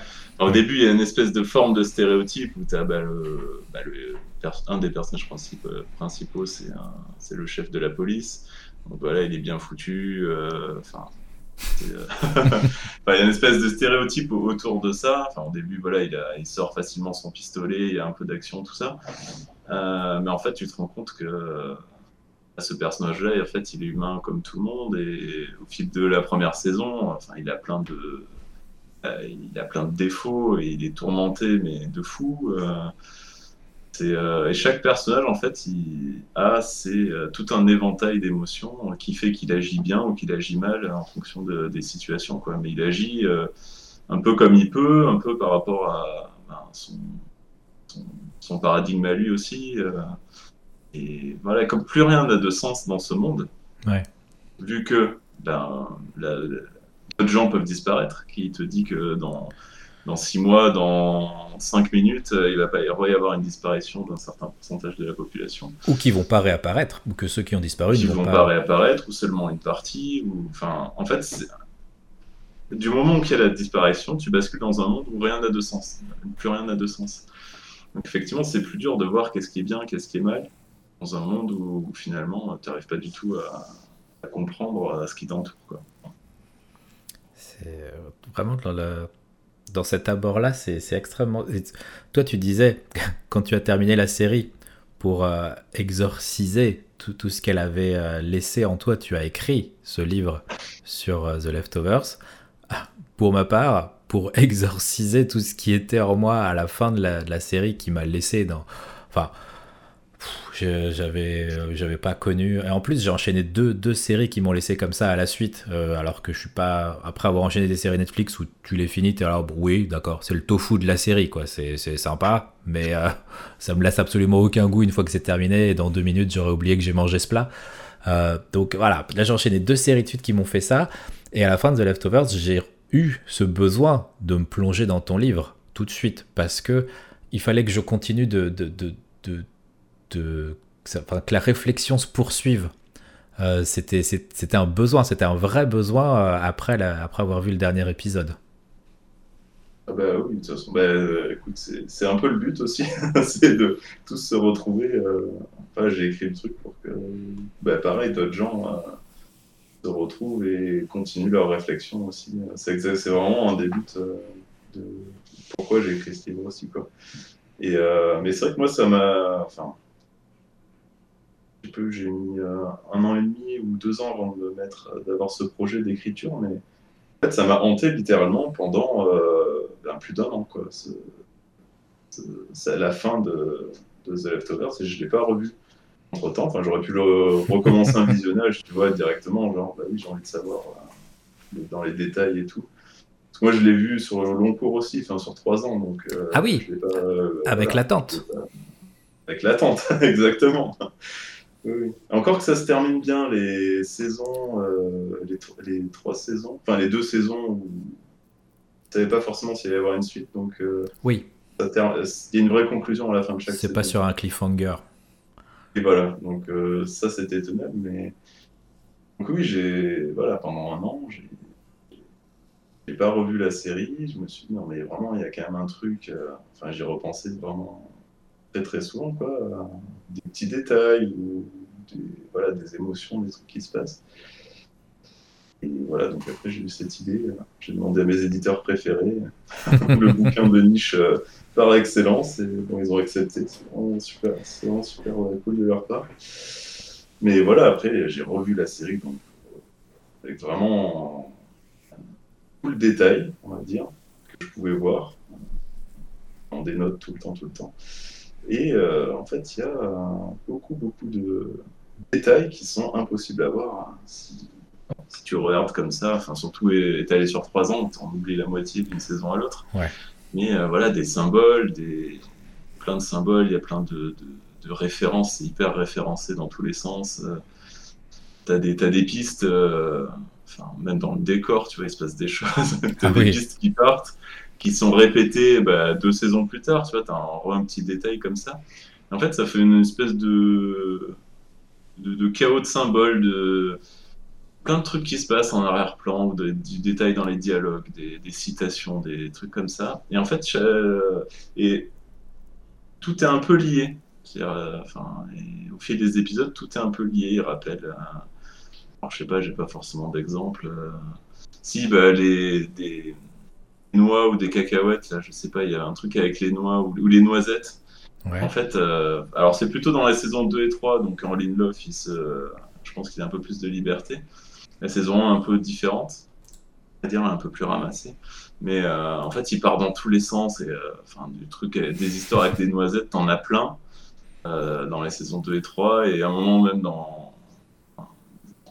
la, ville, où se déroule la saison 2, euh, tu as la rue de la noisette. et, tu, la, tu la vois littéralement 3 euh, secondes. Enfin, c'est sur un plan, en arrière-plan.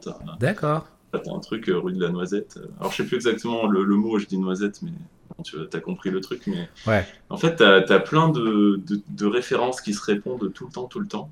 Et c'est vrai que sur mon deuxième, sur mon second visionnage, là, j'ai vachement fait gaffe à tout ça. Et ben, c'était hyper intéressant à décrypter. Alors ça mène pas forcément à une révélation, enfin un truc euh, extraordinaire quoi. Mais en fait, ça fait une cohérence ou une cohérence euh, narrative, tu vois. C'est ça, c'est Tu as des détails, un, truc aussi, euh, enfin, ce qui m'a marqué, et ça va vous paraître très bizarre. Si vous ne connaissez pas la série, vous allez vous demander si, si, si, si, si je suis pas en train d'inventer, mais je vous jure que non. mais des. Juste si vous connaissez la série, si je vous dis Sopalin, juste là, c'est, ça paraît con dit comme ça, mais il y a une symbolique derrière euh, que j'ai pas tilté au départ. J'ai, j'ai pas, je me suis dit, c'est bizarre. Tu, au bout d'un moment, tu regardes la série et puis tu fais attention. Elle, est tellement riche en détails et c'est une série où tu peux tellement. En plus, au niveau de la photographie, elle est magnifique. Tu peux faire pause à n'importe quel moment. Tu as un fond d'écran Windows, tu es content. Hein. C'est génial pour ça. Mais justement, comme tu disais, il y a tellement de détails. Et en fait, à un moment, tu tiltes sur un. Tu te dis, pourquoi mon regard a été attiré par cet objet dans cette, cette scène-là? Tu fais attention. Des fois, tu te plantes. Et des fois, tu fais quand même. Ça fait trois fois que mon regard est attiré par cet objet sans que la série me mette des grosses flèches en me disant Ah, cet objet-là, fais-y attention, euh, fusil de Tchekhov. Et, et, là, non. Et quand, juste sur ce sopa-là, encore une fois, euh, il a un, sens. Euh, il, il, comment dire il, il évolue sur un rythme de personnage il, a, il est, il est pas là par hasard. Il est, c'est, des choses comme ça. Moi, j'ai cet exemple-là qui me vient, mais il y en a plein d'autres dans la série, quoi. Oui, parce que celui-là, il est, quand tu comprends euh, pourquoi le sopalin, c'est, très bizarre cette conversation. mais euh, quand tu comprends, c'est émotionnellement, c'est, c'est, fou, quoi. Enfin, après, effectivement, on va, on peut pas spoiler, mais ceux qui savent savent. Voilà. C'est vraiment très très très bien fait. Oui. Et puis c'est pas livré sur un plateau. Enfin, c'est comme à Outer Wilds tout à l'heure, on te livre pas sur un plateau, bah, ça s'est passé comme ça et, et bah, à Z et on t'explique euh, par un long monologue ou un truc. Euh.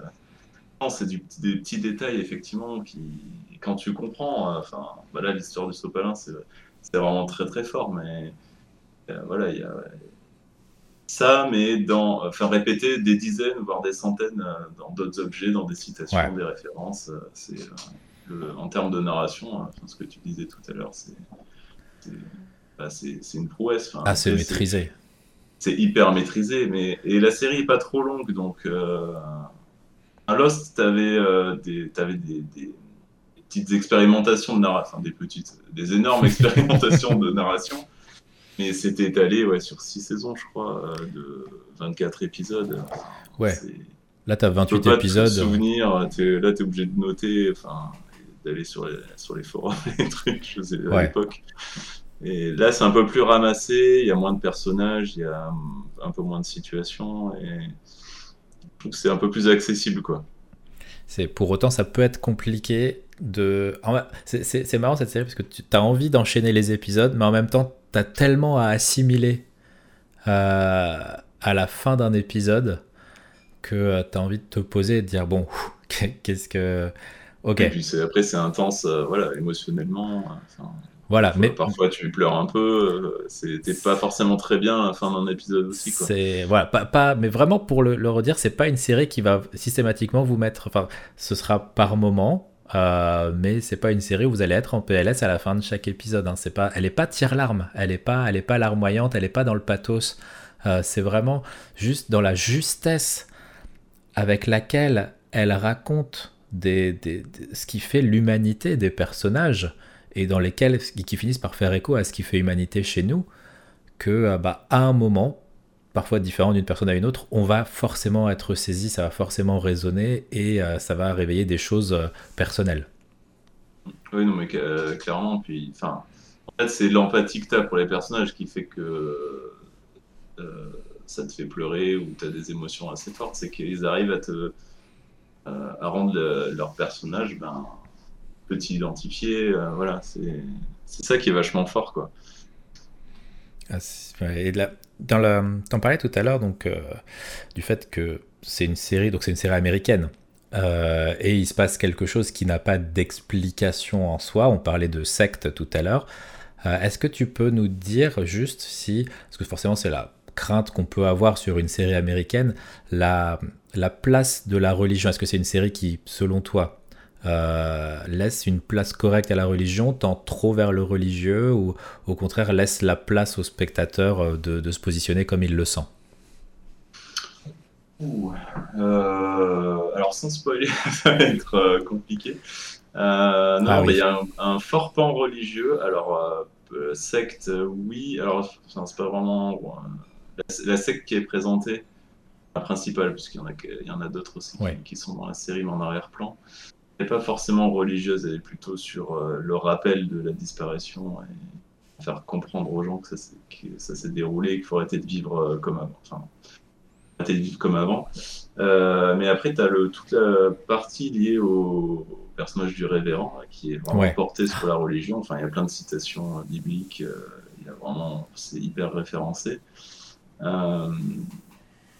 Mais après, je trouve ça hyper différent d'autres séries américaines où tu un peu en religieux, où c'est hyper sérieux. Euh, comment, comment tourner ça sans trop spoiler Désolé pour la euh, question.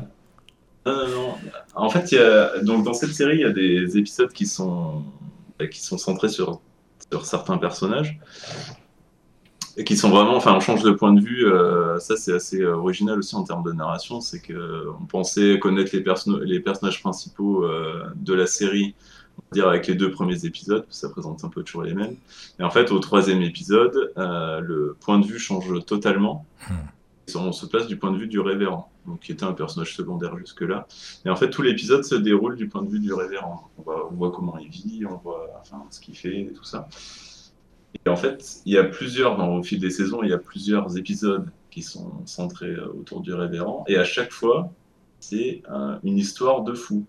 c'est euh, c'est complètement absurde, assez drôle. C'est toujours lié à la religion, à la foi en Dieu, enfin, à sa foi, enfin, le personnage, la foi qu'il porte en Dieu.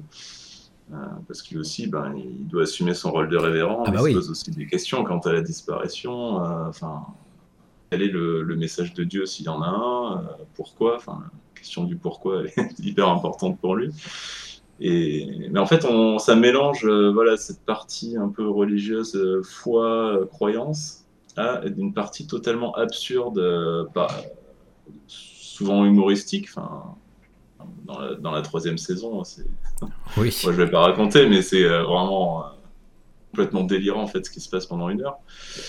Euh, mais voilà, ça mélange, euh, c'est le mélange des styles, euh, et c'est jamais la religion, voilà, premier degré.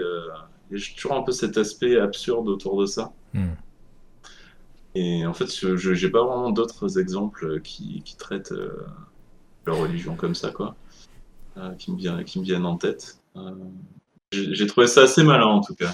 C'est une série qui, même si elle est américaine et donc forcément avec certaines, euh, bah, je pense, obligations au niveau de l'écriture. Ouais, américano-centrée, très clairement, oui. Il y, a, y, a, juste un moment qui ne se passe pas aux États-Unis en soi. Euh, mais euh, elle te laisse, en tout cas en tant que spectateur, je me suis pas, oui, je pense que d'une manière générale, la, série te laisse être croyant, athée ou agnostique. Ça n'altérera pas ton, ton vécu et ton ressenti par rapport à la série il sera, il sera à aucun moment, tu auras un jugement en te disant, bah en fait, euh, tac, euh, c'est, en fait, si c'est une série qui parle de Dieu, euh, c'est une série au contraire qui dit que Dieu n'existe pas, elle, te laisse te positionner par rapport à ça. Et pas de parti pris. Voilà. Et ça, c'est, vraiment c'est, rassurant aussi pour pas tomber dans justement des, certaines écrits, certains écarts euh, qui peuvent, moi, m'agacer euh, dans certaines séries euh, par, par rapport à ça. Ouais, mais moi, ça m'a pas. Après, oui, il y a une... enfin, tout ce qui est voilà, référence biblique et tout. oui, après, voilà, c'est référencé. Et, bah, si ça t'intéresse, il faut quand même creuser un petit peu. Oui. je pense qu'on a, pas... on a moins la culture que voilà, les spectateurs américains qui vont voir ça, peut-être ça leur parle plus, euh, les, toutes les citations qu'il y a.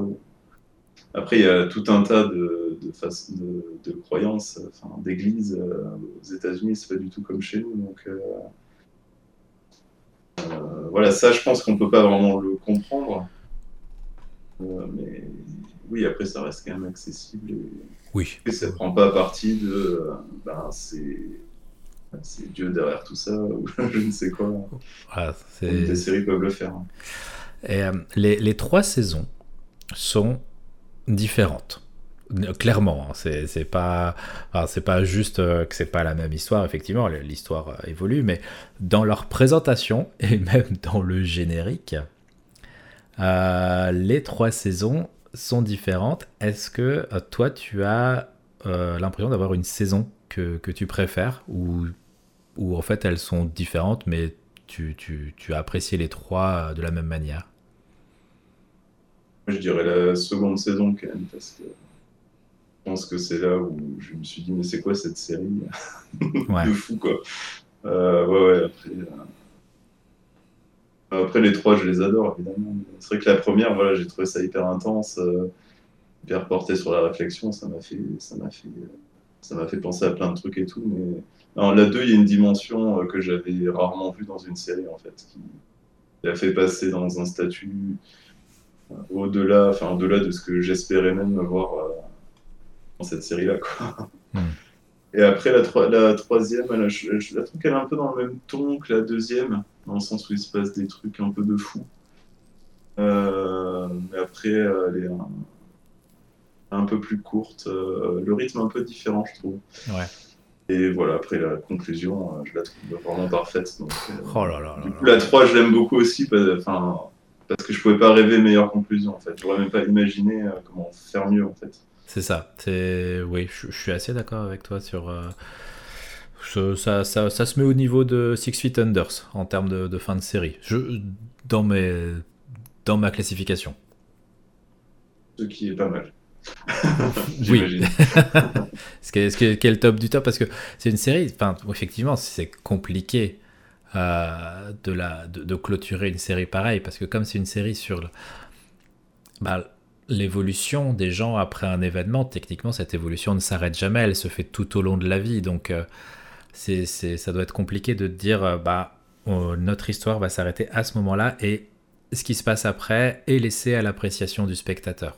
Mais le moment choisi, la, scène, cette luminosité, ce, plan, cette, dernière, enfin, les, dernières phrases de la série, euh, tout comme la dernière phrase de la saison 1 qui me hante euh, dans sa beauté, euh, c'est quelque chose qui. Enfin, c'est pareil, c'est d'une justesse qui, est, à l'image de, la série en elle-même.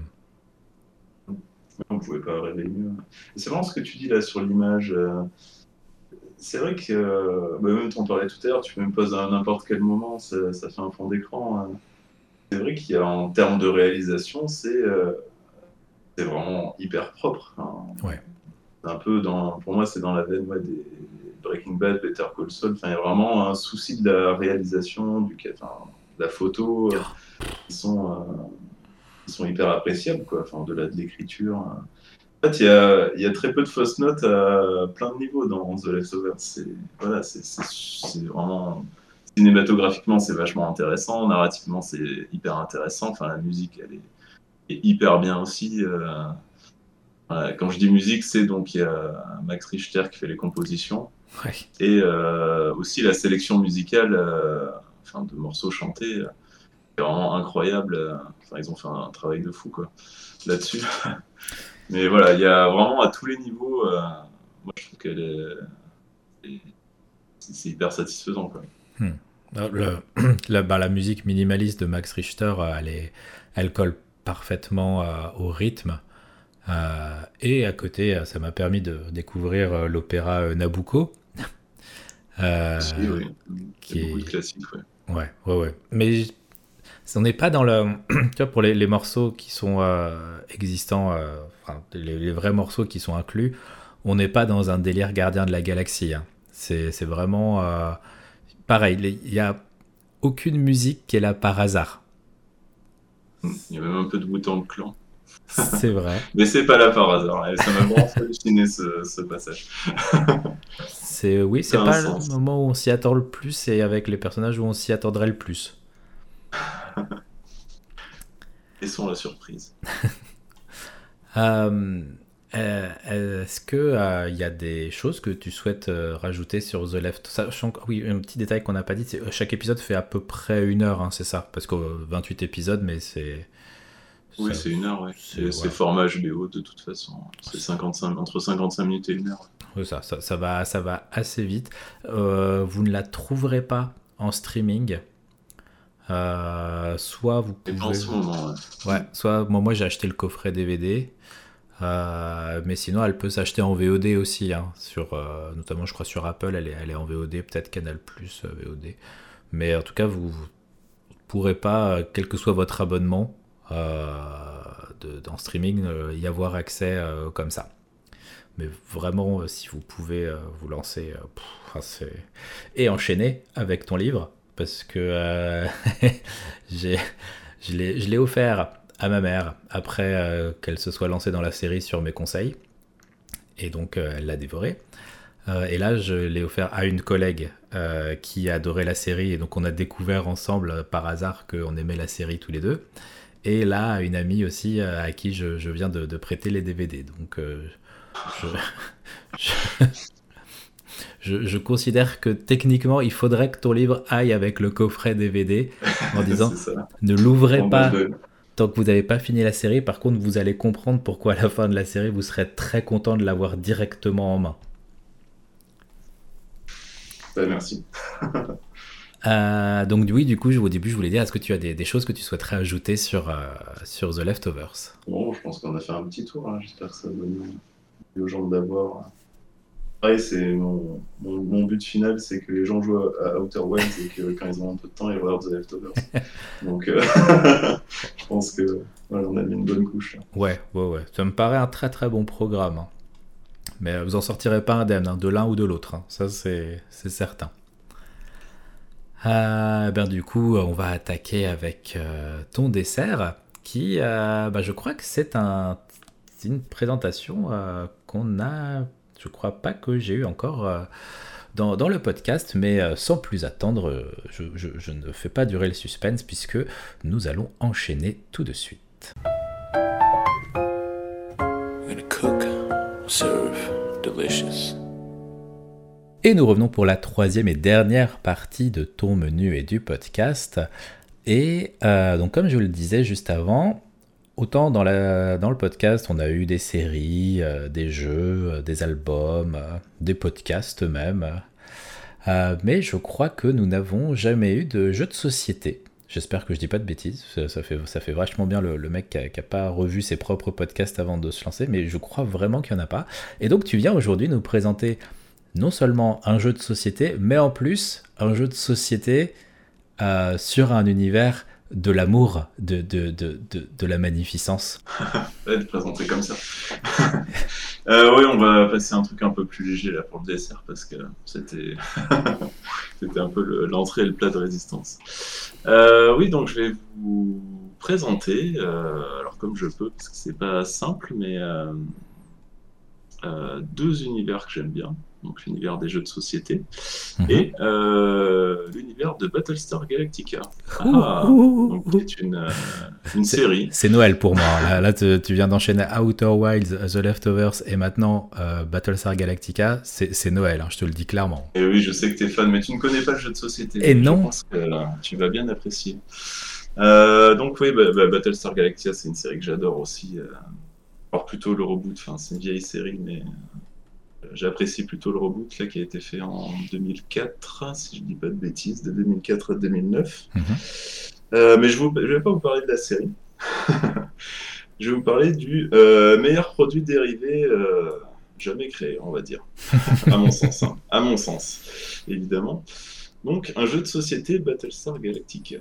Qu'est-ce que ça peut bien être? Ah oui, là je suis curieux. Donc là, on est plutôt dans du gros jeu expert, comme on dit un jeu qui dure, euh, je sais pas moi, 3 heures euh, minimum, on va dire, une partie euh, minimum. Ok. Quand tout le monde meurt assez vite, ça dure 2h30, 3 heures. Et ça peut durer jusqu'à 5-6 heures si vraiment il y a de la tactique et de la réflexion. D'accord. Mais voilà, en gros, c'est transposer la série Battlestar Galactica en jeu de plateau. Alors, c'est, moi je dis jeu de société, mais en anglais c'est board game, donc c'est plutôt jeu de plateau. Mais c'est enfin, c'est du jeu de société plutôt des règles de jeu de société expert. Euh, donc, euh, alors je sais pas trop si je vais tout expliquer comment ça marche, mais euh, disons qu'en termes de produits dérivés, c'est plutôt bien fait parce qu'on ressent à peu près les mêmes sensations que quand on regarde les séries. C'est-à-dire des sensations de, je sais pas moi, de stress, de prise de décision impossible. Euh, donc ça c'est un peu le sel de la série. Euh, est-ce que je tire sur un vaisseau civil euh, avec les civils dedans ou est-ce que je prends le risque de me faire attaquer par les méchants robots jusqu'à la fin de ma vie? Donc soit on tue des inconnus, soit on prend un risque incommensurable. voilà, c'est le premier épisode de la série, hein, je ne spoil pas grand chose. Puis je pense qu'il y a peut-être prescription au bout d'un moment, mais... mais je vais pas spoiler la série, vous inquiétez pas. Euh, donc voilà, c'est un peu ce genre de décision euh, à prendre. Euh, donc c'est un jeu coopératif, enfin semi-coopératif même. D'accord. C'est-à-dire que y a, ben, on joue en coopération, enfin tous les joueurs jouent en coopération, mais il y a un traître au milieu, parfois deux. Donc c'est, on va dire, le clan des humains contre le clan des Silons. Je parlais des méchants robots tout à l'heure, c'est les Silons. Et donc le principe, euh, c'est que donc il y a des traîtres qui sont cachés parmi, il y a des silons qui sont cachés parmi des humains. Donc ça, il, enfin, quand on est joueur humain, il faut arriver à détecter qui est le traître et euh, le tuer, le mettre en prison le plus, le plus rapidement possible pour pas qu'il foute la grouille, on va dire, dans la partie. Ok. Parce que le but, c'est soit de faire gagner les humains si on est humain, soit de faire gagner euh, les silons si on est silon. c'est pas plus compliqué que ça. Bien. Jusque-là, on est sur Among Us. Euh, ouais, voilà. ouais, c'est un peu, c'est un peu le, le, principe. Quoi. Euh, voilà. Euh, après, donc chaque joueur prend un personnage. au début, du, au début de la partie. Bon, je vais pas raconter toutes les règles, mais j'essaie de dresser un peu le, portrait du truc. Donc, c'est des personnages qui sont tirés de la série. Donc, il y a Starbuck, il y a Baltar, il y a Adama. Adama, voilà, tous les personnages qu'on aime d'amour. Et ceux qu'on n'aime pas, comme euh, la femme de, du, du, du sous. Du, du, comment elle s'appelle? Second. Oui, la femme du second. Voilà. Euh, j'ai mangé son nom aussi, pourtant je le sais. Mais... bon, bref, il y a le second aussi. Euh, et après, tous les personnages ont donc des pouvoirs spéciaux. ils ont un malus, enfin un défaut, on va dire, qui, qui est plus ou moins, enfin qui est, qui est souvent emmerdant, on va dire. Euh, tout au long de la partie. Euh, et donc, euh, après, il y a des rôles aussi. Enfin, bah, Starbuck, elle est plutôt pilote. Adama, il est plutôt militaire. la présidente, elle est plutôt présidente, plutôt politique. voilà. Enfin, il faut que les joueurs en fait se, se, dispatchent un peu les rôles en début de partie parce que si t'as que des pilotes ou que des militaires ou que des politiques, en fait, la partie effectivement va durer une heure, vachement moins longue, mais c'est vachement moins intéressant. Donc il faut un peu équilibrer les rôles, sachant que voilà, il y a un amiral, il y a un président. Alors c'est pas forcément les personnages de la série, selon qui on prend. Ok. Euh, le président, c'est pas forcément euh, Roselyne. Laura Roselyne. Voilà, il y a une, une espèce de hiérarchie euh, au sein des personnages. Donc, euh, quand, bah, si par exemple c'était Roselyne la présidente, si elle meurt, parce qu'on peut mourir pendant une partie, bah, du coup ça devient il y, a une hiérarchie. Ça, le, titre de président, le titre d'amiral change d'un personnage à l'autre.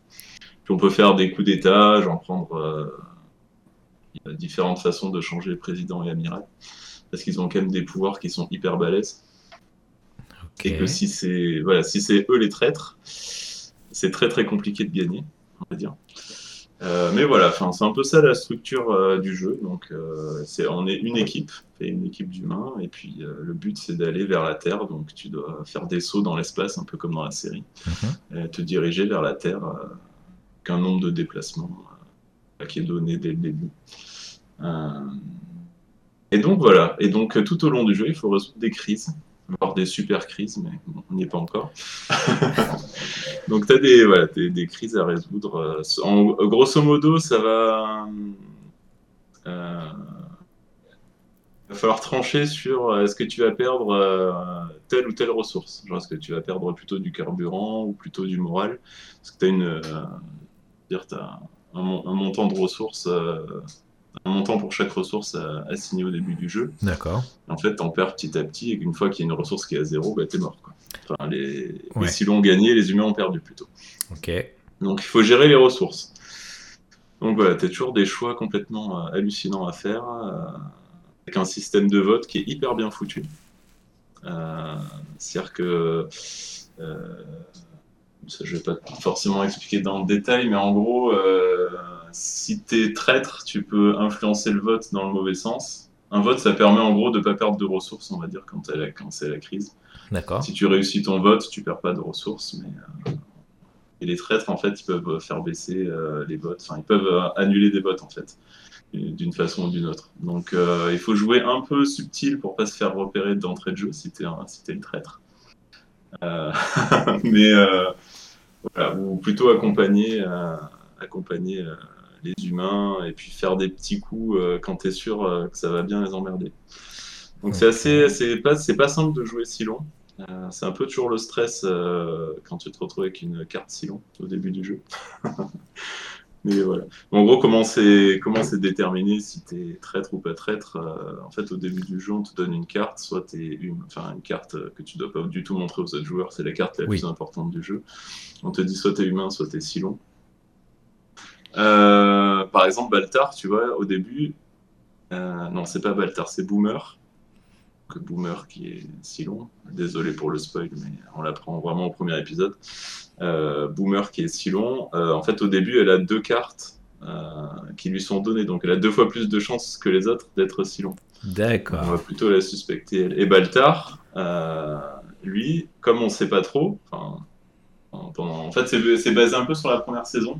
Ok. Euh, le, jeu de société. Donc, il vaut mieux avoir vu la première saison euh, pour, euh, bien comprendre un peu les personnages, les tenants aboutissants.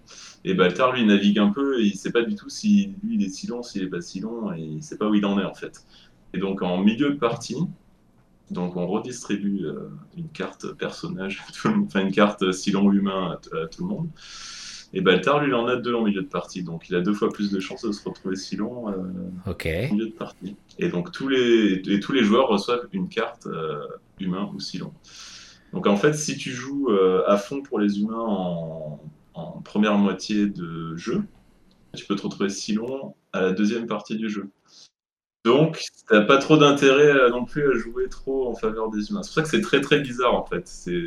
T'es toujours un peu sur la retenue. Bon, après, en deuxième partie, une fois que tu sais que t'es humain, euh, tu pourras jamais, tu pourras jamais devenir si long. Une fois que tu as identifié tes copains humains, en fait, tu, te fais jouer euh, des cartes pour, faire jouer les uns les autres, pour faire jouer deux fois. Et c'est là où la vraie coopération commence. Alors que l'on va dire sur la première partie, sur la première moitié de la partie, Hésite un peu à faire jouer les autres parce que tu sais pas s'ils vont te mettre dans la panade ou. Euh. En fait, t'es toujours en train de douter de tout le monde. À part en fin de partie où t'as as compris un peu qui est qui. J'espère, sinon euh, c'est mort en fait. Si t'as pas compris qui sont tes coéquipiers, euh, qui est le traître, en fait c'est quasiment impossible de gagner pour les humains. Il faut vraiment le comprendre. Et, et, là, ça devient vraiment complètement coopératif.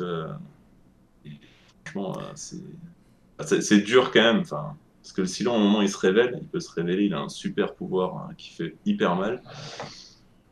voilà, il a plein de façons d'emmerder les humains après, il faut révéler, mais il est un peu moins.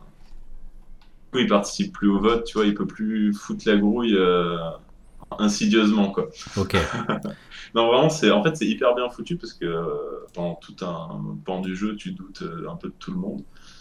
Euh, tu as les pouvoirs de chaque personnage qui en fait sont calqués sur la série et qui sont trop bien. Enfin, quand tu as un personnage, tu as vraiment l'impression d'être Starbuck.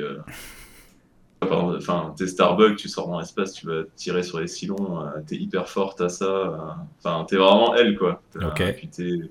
tu supportes pas, je crois qu'elle supporte pas les militaires, alors tu vois, elle est, un peu irrévérencieuse, donc euh, elle supporte pas l'autorité. Donc en fait, tu as des malus quand tu dois jouer avec les militaires ou je sais pas quoi. en fait, tu euh, as plein plein de personnages et c'est vraiment. Euh, ça résonne trop avec la série. Quoi. Il n'y a, a, aucune fausse note de bah non, ce perso, enfin, ils lui ont mis cette règle-là parce que c'était pour équilibrer, mais ça n'a pas trop de correspondance dans la série. Enfin, vraiment, tous les persos, c'est des calques, des calques de la série. Alors, plutôt la première saison. Oui, parce qu'ils évoluent quand même. oui, parce que voilà, ça évolue pas mal après. Euh, après, il y a eu des extensions. Il y en a eu deux ou trois, je ne sais plus. J'en ai deux en tête, mais euh, je me dis toujours qu'il y en a une que j'oublie, donc je dirais trois. Bon, en fait, là, c'est sur les saisons 2 et 3. Plutôt sur la saison 2 et début de la 3. Alors, je vais pas dire les noms des extensions parce que ça va spoiler. Voilà, en fait, ça rajoute des plateaux, ça rajoute. Euh, ça rajoute euh, enfin, plein de règles, plein de personnages, des variantes. Euh, tu peux jouer un peu plus de joueurs. Euh, c'est voilà, hyper intéressant. Les parties sont encore plus longues. voilà. Bah Mais du coup, pour comprendre le, le, comment dire, le déroulé du, jeu, donc on distribue chaque, chaque personnage va être enfin, chaque joueur va, va, incarner un personnage et donc va découvrir soit dès le départ soit en milieu de partie qu'il est ainsi long sachant que forcément on va regarder de base d'un œil un peu plus suspicieux euh, Boomer et, et, Baltar. Euh, mais euh, derrière, donc tu te retrouves dans des situations où il faut prendre des choix, il faut faire des choix et donc qui sont soumises à des votes. Et tu, tu, peux t'en sortir sans perdre de ressources. Tu n'es pas obligé de à chaque fois sacrifier une ressource. C'est pas toujours la situation du moindre mal. Ouais, ça dépend en fait tout un tas de, de cartes crises, ce qu'ils appellent. Et la plupart du temps, c'est en gros, c'est on va dire l'amiral ou le président qui choisit. Euh, soit on fait un vote et puis euh, si on gagne le vote, il se passe rien. Si on perd le vote, c'est la merde. Ok. Donc soit ça, soit il choisit de, euh, bah, c'est un petit peu la merde. Enfin genre, un exemple, si tu perds ton vote, t'as moins 2 au moral, par exemple. D'accord. Sinon, tu choisis d'avoir moins 1 en carburant, moins 1 en moral. Tu vois, c'est un peu. Mais du coup, est-ce que tu peux te retrouver avec une euh, justification en tant qu'humain pour ne pas suivre le vote de quelqu'un? Alors oui, les votes, tu les fais en fait avec des cartes. donc tu pioches 5 cartes, je crois, à ton tour. Peut-être une Tu pioches un, certain nombre de cartes quand c'est à ton tour de jouer. sur ces cartes, donc tu as des couleurs et des chiffres. les votes, donc tu votes sur une ou plusieurs couleurs. Donc, euh, il y a certains personnages qui peuvent pas voter. Des personnages qui ont que du rouge, par exemple, c'est les pilotes. Ouais. ne peuvent pas voter sur euh, des crises qui sont euh, vertes et violettes, par exemple. D'accord, oui. Parce que, en fait, si, si, tu mets pas la bonne couleur dans le vote, ça met dans le négatif, ça fait moins. Si tu mets une carte rouge à 3 dans un vote qui est vert et, et violet, ça va faire moins 3 du coup, c'est un peu, c'est un peu bâtard, quoi. D'accord. c'est plutôt les Silons qui vont voter contre. Contre. Euh, et tu sais qui vote quoi ou c'est à l'aveugle? Non, c'est à l'aveugle. Et en plus, tu as ce qu'on appelle les cartes de la destinée. C'est ça qui est bien foutu dans ce jeu. C'est que tu as deux cartes qui sont prises d'un tas. Euh, je sais plus si tu sais ce qu'il y a dedans, mais où tu as deux cartes de chaque couleur dedans. Mais tu sais pas forcément euh, lesquelles. Tout, tout, ça, c'est face cachée. Et en fait, ces cartes de la destinée, ça peut être du négatif comme du positif. Et en fait, si le joueur si long joue bien, euh, genre il va mettre une carte qui va être négatif, et ça, on ne saura pas si c'est la destinée ou pas, tu vois, qui, était, euh, qui a compté en négatif dans le vote. Ça, c'est un système de jeu qui est hyper intéressant parce que s'il n'y a pas ça, en fait, le, bah, le, le Silon, tu le crames en, en, un vote, en fait, parce que c'est lui, qui a, lui qui a mis la carte négative et tu peux te retrouver sans Silon ou pas dans l'histoire? Parce que vu que certains, ça peut avoir deux cartes. Donc au moins Il y en a forcément un. Ok. Euh, je crois que quand tu joues à 5 ou 5, tu en as possiblement deux. Ah oui, quand même, le, ratio, c'est rude. D'ailleurs, en parlant de 5, ça, se joue à partir de combien pour, pour être euh, sympa à jouer? Pour à partir de 4. À partir de 4, d'accord. 4, 4 euh, ou 5. 5, c'est pas mal. En fait, quand t'es 5, c'est un peu long quand ça revient à ton tour de jeu. C'est un peu stressant. Euh... parce que là, voilà, tu, tu, joues un coup, mais euh... enfin, il, va, il va se passer genre 20 minutes avant que ça revienne à toi. Quoi. Après, parce que il y a plein de réflexions entre temps. Euh, ouais, et, donc, et j'en reviens sur le vote, là, tu me demandes un peu comment ça marche. Ouais. Euh, en fait, euh, tu, les votes, souvent, ils ont, enfin, tu dois arriver à un certain chiffre. Donc, tu as du, négatif s'il n'y a pas la bonne couleur, ou du positif s'il y a la bonne couleur. Mais tu vois, ça, peut demander un vote à, 12 points, par exemple, 12 points en violet et vert. Mhm. Sachant que les cartes max, elles sont à, 5, il me semble, ou 4, et elles sont assez rares. Donc, c'est plutôt des cartes de 2-3. Euh, donc, en fait, il faut en mettre beaucoup. donc, faut que, faut que si tu es 5, il faut que chaque joueur en mette un petit peu, ou qu'un joueur en mette beaucoup de ces cartes pour vraiment faire monter le vote assez haut. Euh, le problème, c'est qu'une fois que tu as mis toutes tes cartes, euh, bah, tu peux plus voter jusqu'à ce que ça revienne à ton tour de jeu et que tu en repioches 5. D'accord. En fait, tu peux pas voter à tous les tours, euh, toutes tes... enfin, tu peux pas voter 5 cartes. Euh, enfin, tu peux pas mettre toutes tes cartes à, chaque crise, en fait, à chaque vote. si tu suspectes par exemple qu'une personne. Si tu suspectes par exemple que la personne qui va jouer après toi euh, euh, potentiellement un Silon, ça va influer sur le nombre de cartes que tu vas peut-être vouloir garder en main pour limiter la casse sur le, prochain vote qui sera proposé. Euh, oui, en fait, quand tu as un Silon qui, un petit peu, qui commence à être identifié, tu peux le mettre en prison. Ah. Tu peux l'empêcher, ou tu peux le tuer même avec tu peux le mettre au sas. c'est soumis à un vote ça aussi. Ok, donc Among Us. Euh, tu vois, sinon, il peut, il peut mettre du, négatif et en fait, si tu n'arrives pas à le mettre en prison, euh, en fait, tout le monde, euh, tout le monde a mis ses cartes, donc ils ont, enfin, il y aurait, les gens n'auront plus de cartes pour voter après les, sur des crises, par exemple. Et le Silon, lui, s'il réussit à pas aller en prison, en fait, il a tous les pouvoirs après pour se révéler et faire euh, tout le mal qu'il peut faire. Euh, parce que quand il se révèle, en fait, un Stylon, il fait vachement mal aux humains. Enfin, il, a, il ameute plein de vaisseaux, euh, des vaisseaux mers. vraiment, c'est ouais. une, grosse, une grosse boucherie, quoi. Bah, un peu comme dans la série quand, oui. quand, ah, il, oui. quand, il, y a des attaques de Silon. Surprise. Et en fait, quand il est en prison, ben, ça, il peut pas le faire. Donc, tu vois, tu as moyen de contenir un peu le Silon quand tu le passes au SAS bah, quand tu le tues, euh, là pour le coup, il a encore moins de pouvoir. Mais le vote est un peu plus compliqué. un peu plus en chiffres, il est un peu plus haut, quoi. D'accord. Voilà, t'as, enfin, voilà, as, des possibilités comme ça de, te débarrasser des gens. Et si tu passes au sas un humain, eh ben, tu perds un, point de morale. Ah bah oui. C'est triste. Hein. Donc faut pas non plus se rater sur euh, l'identité. Après, il y en a un qui a les, qui a les pouvoirs de, de regarder une carte, euh, une carte humain ou long d'un autre personnage. Ok. En fait, si lui il est si long et que l'autre il est si long euh, et qu'il dit rien, bah, du coup, ils peuvent se coordonner. C'est pour les Silons de gagner parce que. D'accord.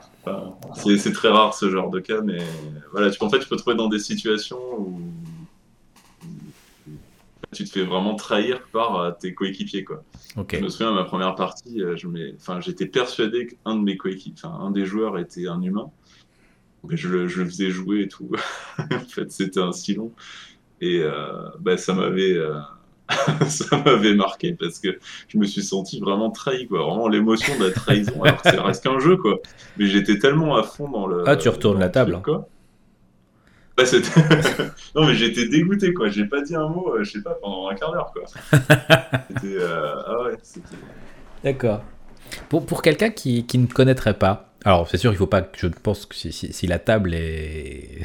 il n'y a que des personnes qui connaissent pas la série, ça, peut être. Euh, ça peut, enfin, je pense qu'on peut y jouer, mais on peut passer à côté d'énormément de, de, choses et d'intérêts dans, dans, le, jeu en lui-même. Mais pour quelqu'un qui débarque et euh, qui ne connaît pas la série, est-ce que euh, ça peut quand même être intéressant ou est-ce que on se retrouve largué parce qu'on n'a pas forcément, on sait pas forcément quel est le caractère des personnages, euh, comment se positionner? après, ça reste du jeu, euh, du jeu de société. Enfin, après, ça reste un jeu avec des règles. C'est juste que c'est adapté d'une licence et c'est vraiment très très bien adapté. Après, si tu connais pas la série, bah, tu comprendras pas pourquoi un boomer a deux cartes silent au début. Oui. Euh, c'est accessoire. Enfin, moi, je trouve c'est accessoire, mais de, de bien aimer la série et d'avoir euh, voilà, ressenti, euh, je sais pas, de la pression ou des trucs, et que je ressente ça dans le jeu, ça me rappelle voilà, des souvenirs de la série. ouais. je parlais de produits dérivés, euh, ben, c'est un excellent produit dérivé, c'est que ça me replonge dans la série. Avec la même certaines scènes, par exemple, avec Adama, des trucs. Ouais. ouais, ouais. Je sais pas, des discours enflammés. Enfin, t'as une carte discours enflammé en fait dedans. plutôt, euh, plutôt militaire. Enfin, je sais plus si c'est militaire. Enfin, c'est plutôt Adama qui, qui a ces cartes-là. Tu dis, bah oui, c'est trop ça, quoi. Et puis, si le joueur est un peu roleplay, tu vois. Ah oui. Du coup, il lit la carte, l'admiral choisi. Alors, il est là. Ah, il fait un petit discours, quoi. Ah, mais mon, euh, mon royaume pourrait être Gaius. C'est moment vraiment très chouette, quoi. Oh là là, mais bon, dans ces cas-là, s'il faut faire du roleplay, vous me mettez en Gaius, mais je, c'est, c'est, tu, tu, tu, fous la merde à, dans tous les sens. Ah ouais. C'est des parties donc, qui sont assez longues, hein, tu disais au départ, euh, qui peuvent durer 3-4 heures, parfois plus. On peut facilement euh, s'arrêter en cours de route euh, et reprendre derrière. Enfin, sauf, si le chat saute sur la table. Ouais, ouais non, ça, je pense, alors j'ai jamais fait ça, d'arrêter un jeu en plein milieu. franchement, tu sais plus où t'en es, quoi. Non, non, ah, ok. D'accord. c'est pas dans les us et coutumes. Ouais, si vraiment euh, voilà, tu sens que tu es à la moitié du jeu, euh, que c'est 4 heures du mat et que tu vas bosser euh, à 7 heures, bon, peut-être que tu fais une pause, mais non. Non, mais après, enfin, ça, ça, termine hein, au bout d'un moment. De toute façon, quand tout, en fait, quand tout le monde est fatigué, les Silons ils sont opportunistes et ils te désinguent tout le monde. En, fait, quand tu es fatigué, tu fais que des mauvaises décisions. Et soit tu, voilà, tu fais un vote, tu mets toutes tes cartes et après tu n'as plus rien. Et de toute façon, voilà, ça peut aller très vite euh, à la fin. Et c'est extrêmement dur de gagner en tant qu'humain. Ok. Toutes les parties que j'ai fait, euh, c'était vraiment très rare. Quoi. Alors c'est vraiment genre euh, au jet de dés à la fin, ça se joue à un jet de dés quoi. D'accord. une carte quoi. Ouais, c'est assez chaud. Du, du, coup, tu préfères jouer humain ou Silon? Euh, Wow. Euh, c'est une bonne question. Silon, c'est marrant, parce que c'est t'as moins de chances d'être Silon, alors quand t'es Silon, euh, t'en profites. Mais, mais c'est assez stressant d'être silent. Il faut que tu arrives à avoir la confiance. Jouer, quoi. Ouais, c'est ça. C'est plus subtil qu'humain, on va dire. Parce que tu, tu, repères assez vite quand même. Euh, parce que tu disais quand même que tu t'es fait trahir hein, sur ta partie. Euh, mais donc, on peut. Euh, mais tu as, l'impression d'assez rapidement cerner les gens ou tu peux te retrouver à avoir le doute vraiment jusqu'au bout et du coup, bah, quand il faut voter pour ou pas éjecter quelqu'un par le sas ou le mettre en prison, tu fais bon, bah. Il y a le doute, ça dépend. Enfin, c'est rare quand c'est vraiment évident. Euh, ou alors c'est quelqu'un qui a regardé la carte, enfin qui a utilisé son pouvoir et qui a dit euh, lui il est, il est si long, euh, barre quoi, enfin il faut l'éjecter. Donc là, mais je crois pas que ce soit vraiment arrivé souvent. Et encore, il peut être si long et dire ça alors qu'il a vu que l'autre était humain. Voilà, il y a toujours ce doute-là, mais... Quand, tu éjectes quelqu'un, tu, tu, vois sa carte finalement ou tu ne le sais qu'à la fin? Il la révèle, ouais. Ok. La révèle pour savoir si tu as tué un humain ou si as vraiment as tué le silon. D'accord. Euh, non, c'est. Euh... Ouais. Je sais plus ce que je voulais dire. Pardon. ouais, non, c'est, effectivement pour se replonger dans, dans l'univers de la série. Euh, et ça, ça donc, le, jeu de base se concentre sur la, la saison 1. Euh, ouais, alors c'est sur des éléments de la saison, hein, ça suit pas le récit de la saison. En fait, Le récit, il est toujours un peu unique parce que en gros, tu fais des sauts jusqu'à aller à la Terre. Euh, jusqu'à aller à Vol, je crois, ou la Terre, je sais plus. Bon, peu importe, mais en gros, tu dois faire, euh, tu dois faire 4 mouvements, 8, 8 mouvements avec le vaisseau. Et euh, tu passes par des planètes différentes à chaque fois. Donc euh, ça suit pas le ça suit pas le récit du tout de la série. Euh. Ok. Je vais pas spoiler la, série, mais enfin Starbuck est sur le vaisseau tout du long. ouais. T'as pas des toutes les histoires qui sont dans la série quoi c'est vraiment c'est des éléments qui caractérisent les personnages euh, et les règles aussi. Et euh, les cartes crises, elles sont plutôt, voilà, c'est des pénuries d'eau, euh, c'est ce qui se passe un peu dans la série, c'est un peu les, les crises qu'il y a dans la série. Et ça suit pas vraiment le truc de la présidente, qui, a, qui, a, des révélations, des trucs comme ça. Ça suit pas du tout l'histoire de la série. D'accord. Ok. Et donc on peut se fâcher avec ses amis. Ouais, non, ça va, mais, mais c'est vrai que ça m'a fait vraiment bizarre, quoi, cette sensation de trahison. ah bah, à mon avis, quand tu tombes, euh, ça, ça, ça, doit pas être évident, à mon avis, la première partie de bien jouer le coup, mais je pense qu'une fois que tu as joué un peu et que tu, tu maîtrises... Euh, ouais, là, en l'occurrence, la personne avait déjà joué, bah, c'est Alice elle qui nous présentait le, le, jeu, donc... Euh, c'était, euh, c'est pour ça, j'avais une confiance en aveugle et je me suis fait avoir. Mais parce que c'est intense aussi, enfin, t'es sans cesse euh, en train de gérer les crises justement. Tu es toujours en train de perdre des ressources, euh, tu es dans le rouge, puis enfin. T'as une partie où tu vois, t'es es bien dans les ressources, t'as as de la marge, et puis à un moment tu commences à arriver dans le rouge, alors tu commences à stresser. C'est tout est hyper intense quoi. Et c'est pour ça que quand t'as la trahison qui arrive au milieu, c'est d'autant plus fort. Euh. Et c'est pour ça que j'adore ce jeu, c'est que, enfin, ça me, voilà, c'est des émotions. je... Après, c'est un des premiers jeux, un, des premiers gros jeux de société que j'ai fait. Ouais. Euh, quand j'ai découvert le, ce genre-là. Et, euh, et c'est vrai que, enfin, je, je pensais pas que ça puisse être aussi intense, genre un jeu de plateau avec un, ben, un plateau, deux trois figurines, des cartes et quatre joueurs autour de la table, tu vois. C'était hmm. c'était vraiment une expérience nouvelle et c'est ce qui m'a fait adorer euh, le jeu de société, enfin que je pratique maintenant euh, régulièrement aujourd'hui, quoi. C'est vraiment ce qui m'a mis le pied à l'étrier. Et pourtant, c'est un gros gros jeu de plusieurs heures. Hein. J'aurais pas pensé, tu vois. Ouais. ça a fait son effet. Il y a, y a, une composante de temps, euh, par exemple un sablier qui fait qu'à un moment tu vas dire bah en fait il faut voilà faut arrêter de tergiverser, tu prends une décision maintenant. Non, il n'y a pas de sablier. Euh, c'est pour ça que ça peut être un peu long. D'accord. Vraiment, euh, toutes, les, toutes les ressources sont dans le rouge et t'es au bout de, au bout de ta vie. c'est une heure du mat et t'as juste envie de, de, faire un dernier saut. Euh. Non, ça peut être assez long parce que faut savoir qui tu fais jouer, qu'est-ce que chacun fait exactement. Parce que je te dis, la, fin de la partie, en gros, ça se termine à, un jet de près, enfin, à un tour près en fait. Donc, ouais tu détermines pas exactement qui fait quoi. Un tel, il va faire jouer deux fois l'autre euh, parce qu'il a les cartes. tu te fais éclater par les silons. ça arrive vite. Hein. ah, là, tu me, tu m'as bien chauffé là. Et ah. alors, petit bémol malheureusement, dans l'histoire. Donc je dis ça, je mets un peu l'eau à la bouche de tout le monde, mais le truc c'est que le jeu il est quasi introuvable aujourd'hui. Ah merde bah, Ça se trouve, mais à des prix un peu exorbitants. Et bah, c'est plus édité, de toute façon, il n'y a plus la licence BSG. Euh, je sais pas où elle doit être, mais elle doit être chez Universal. Et à mon avis, ils n'ont pas du tout envie de faire des jeux de, rééditer ce jeu de société euh, bah, qui a bientôt, j'aurais dire 20 ans, mais je crois qu'il sort en 2008, donc pas tout à fait 20 ans, mais il y a 15 ans. 15 ans quand même. Euh, ouais, il a 15 ans le jeu. Donc en fait, il les créateurs. je crois que c'est les créateurs. Enfin, en tout cas, il y a une un nouveau jeu qui est sorti alors sur l'univers de Lovecraft, parce que c'est libre de droit. D'accord. Euh, qui s'appelle L'Insondable, euh, et qui a quasiment les mêmes règles que BSG. Donc avec. Euh, enfin, vraiment avec des personnages. je crois qu'il y a quelques, quelques petites variantes.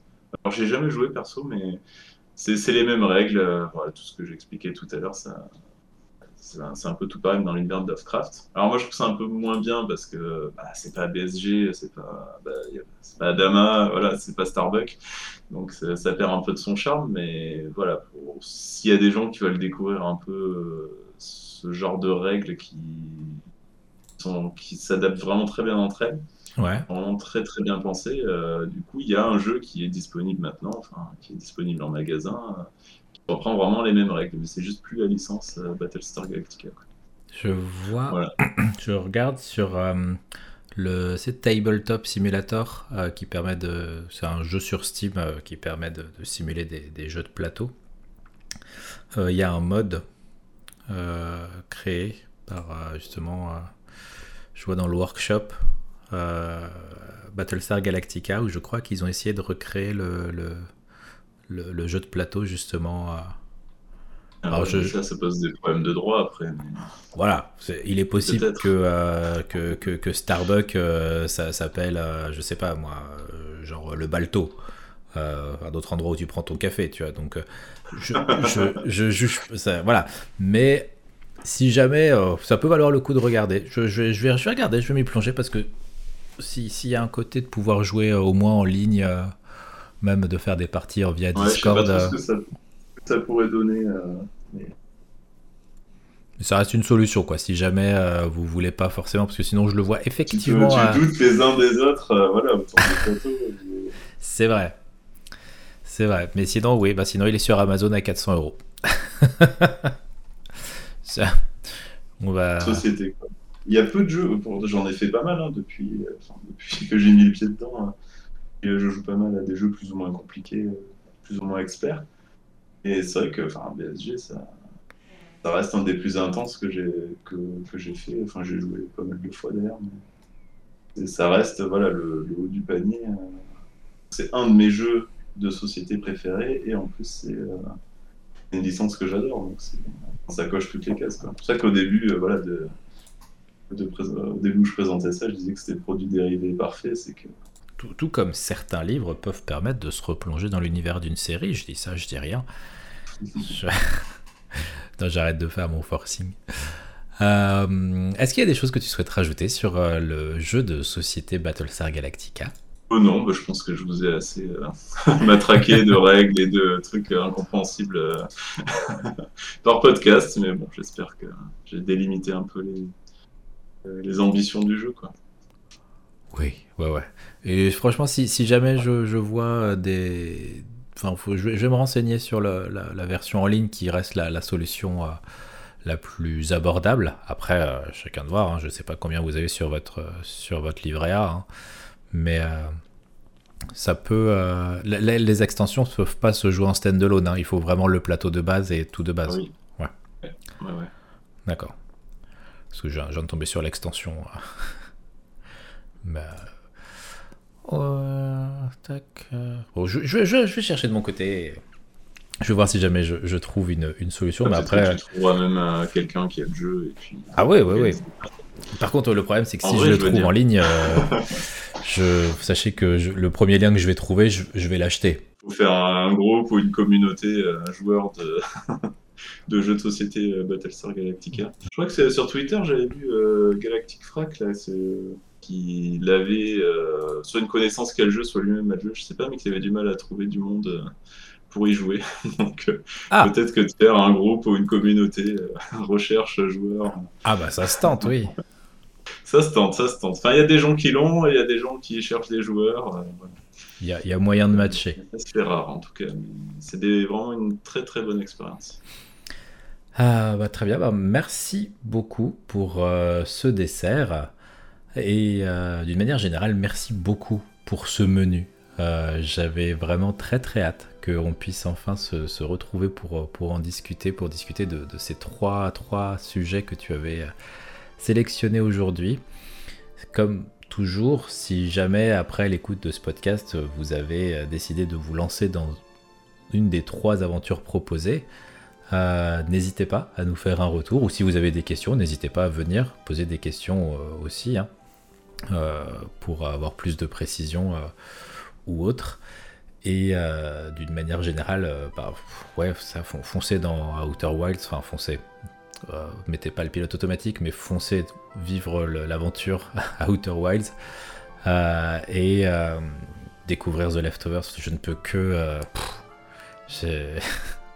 je, m'attendais à une bonne série, mais je m'attendais pas à ce qu'elle me suive comme ça. Donc je, suis très très content que, tu, en, tu l'aies présenté aujourd'hui et que ce soit toi en plus qui, qui la présente, étant l'auteur du livre sur, sur la série chez Third Editions.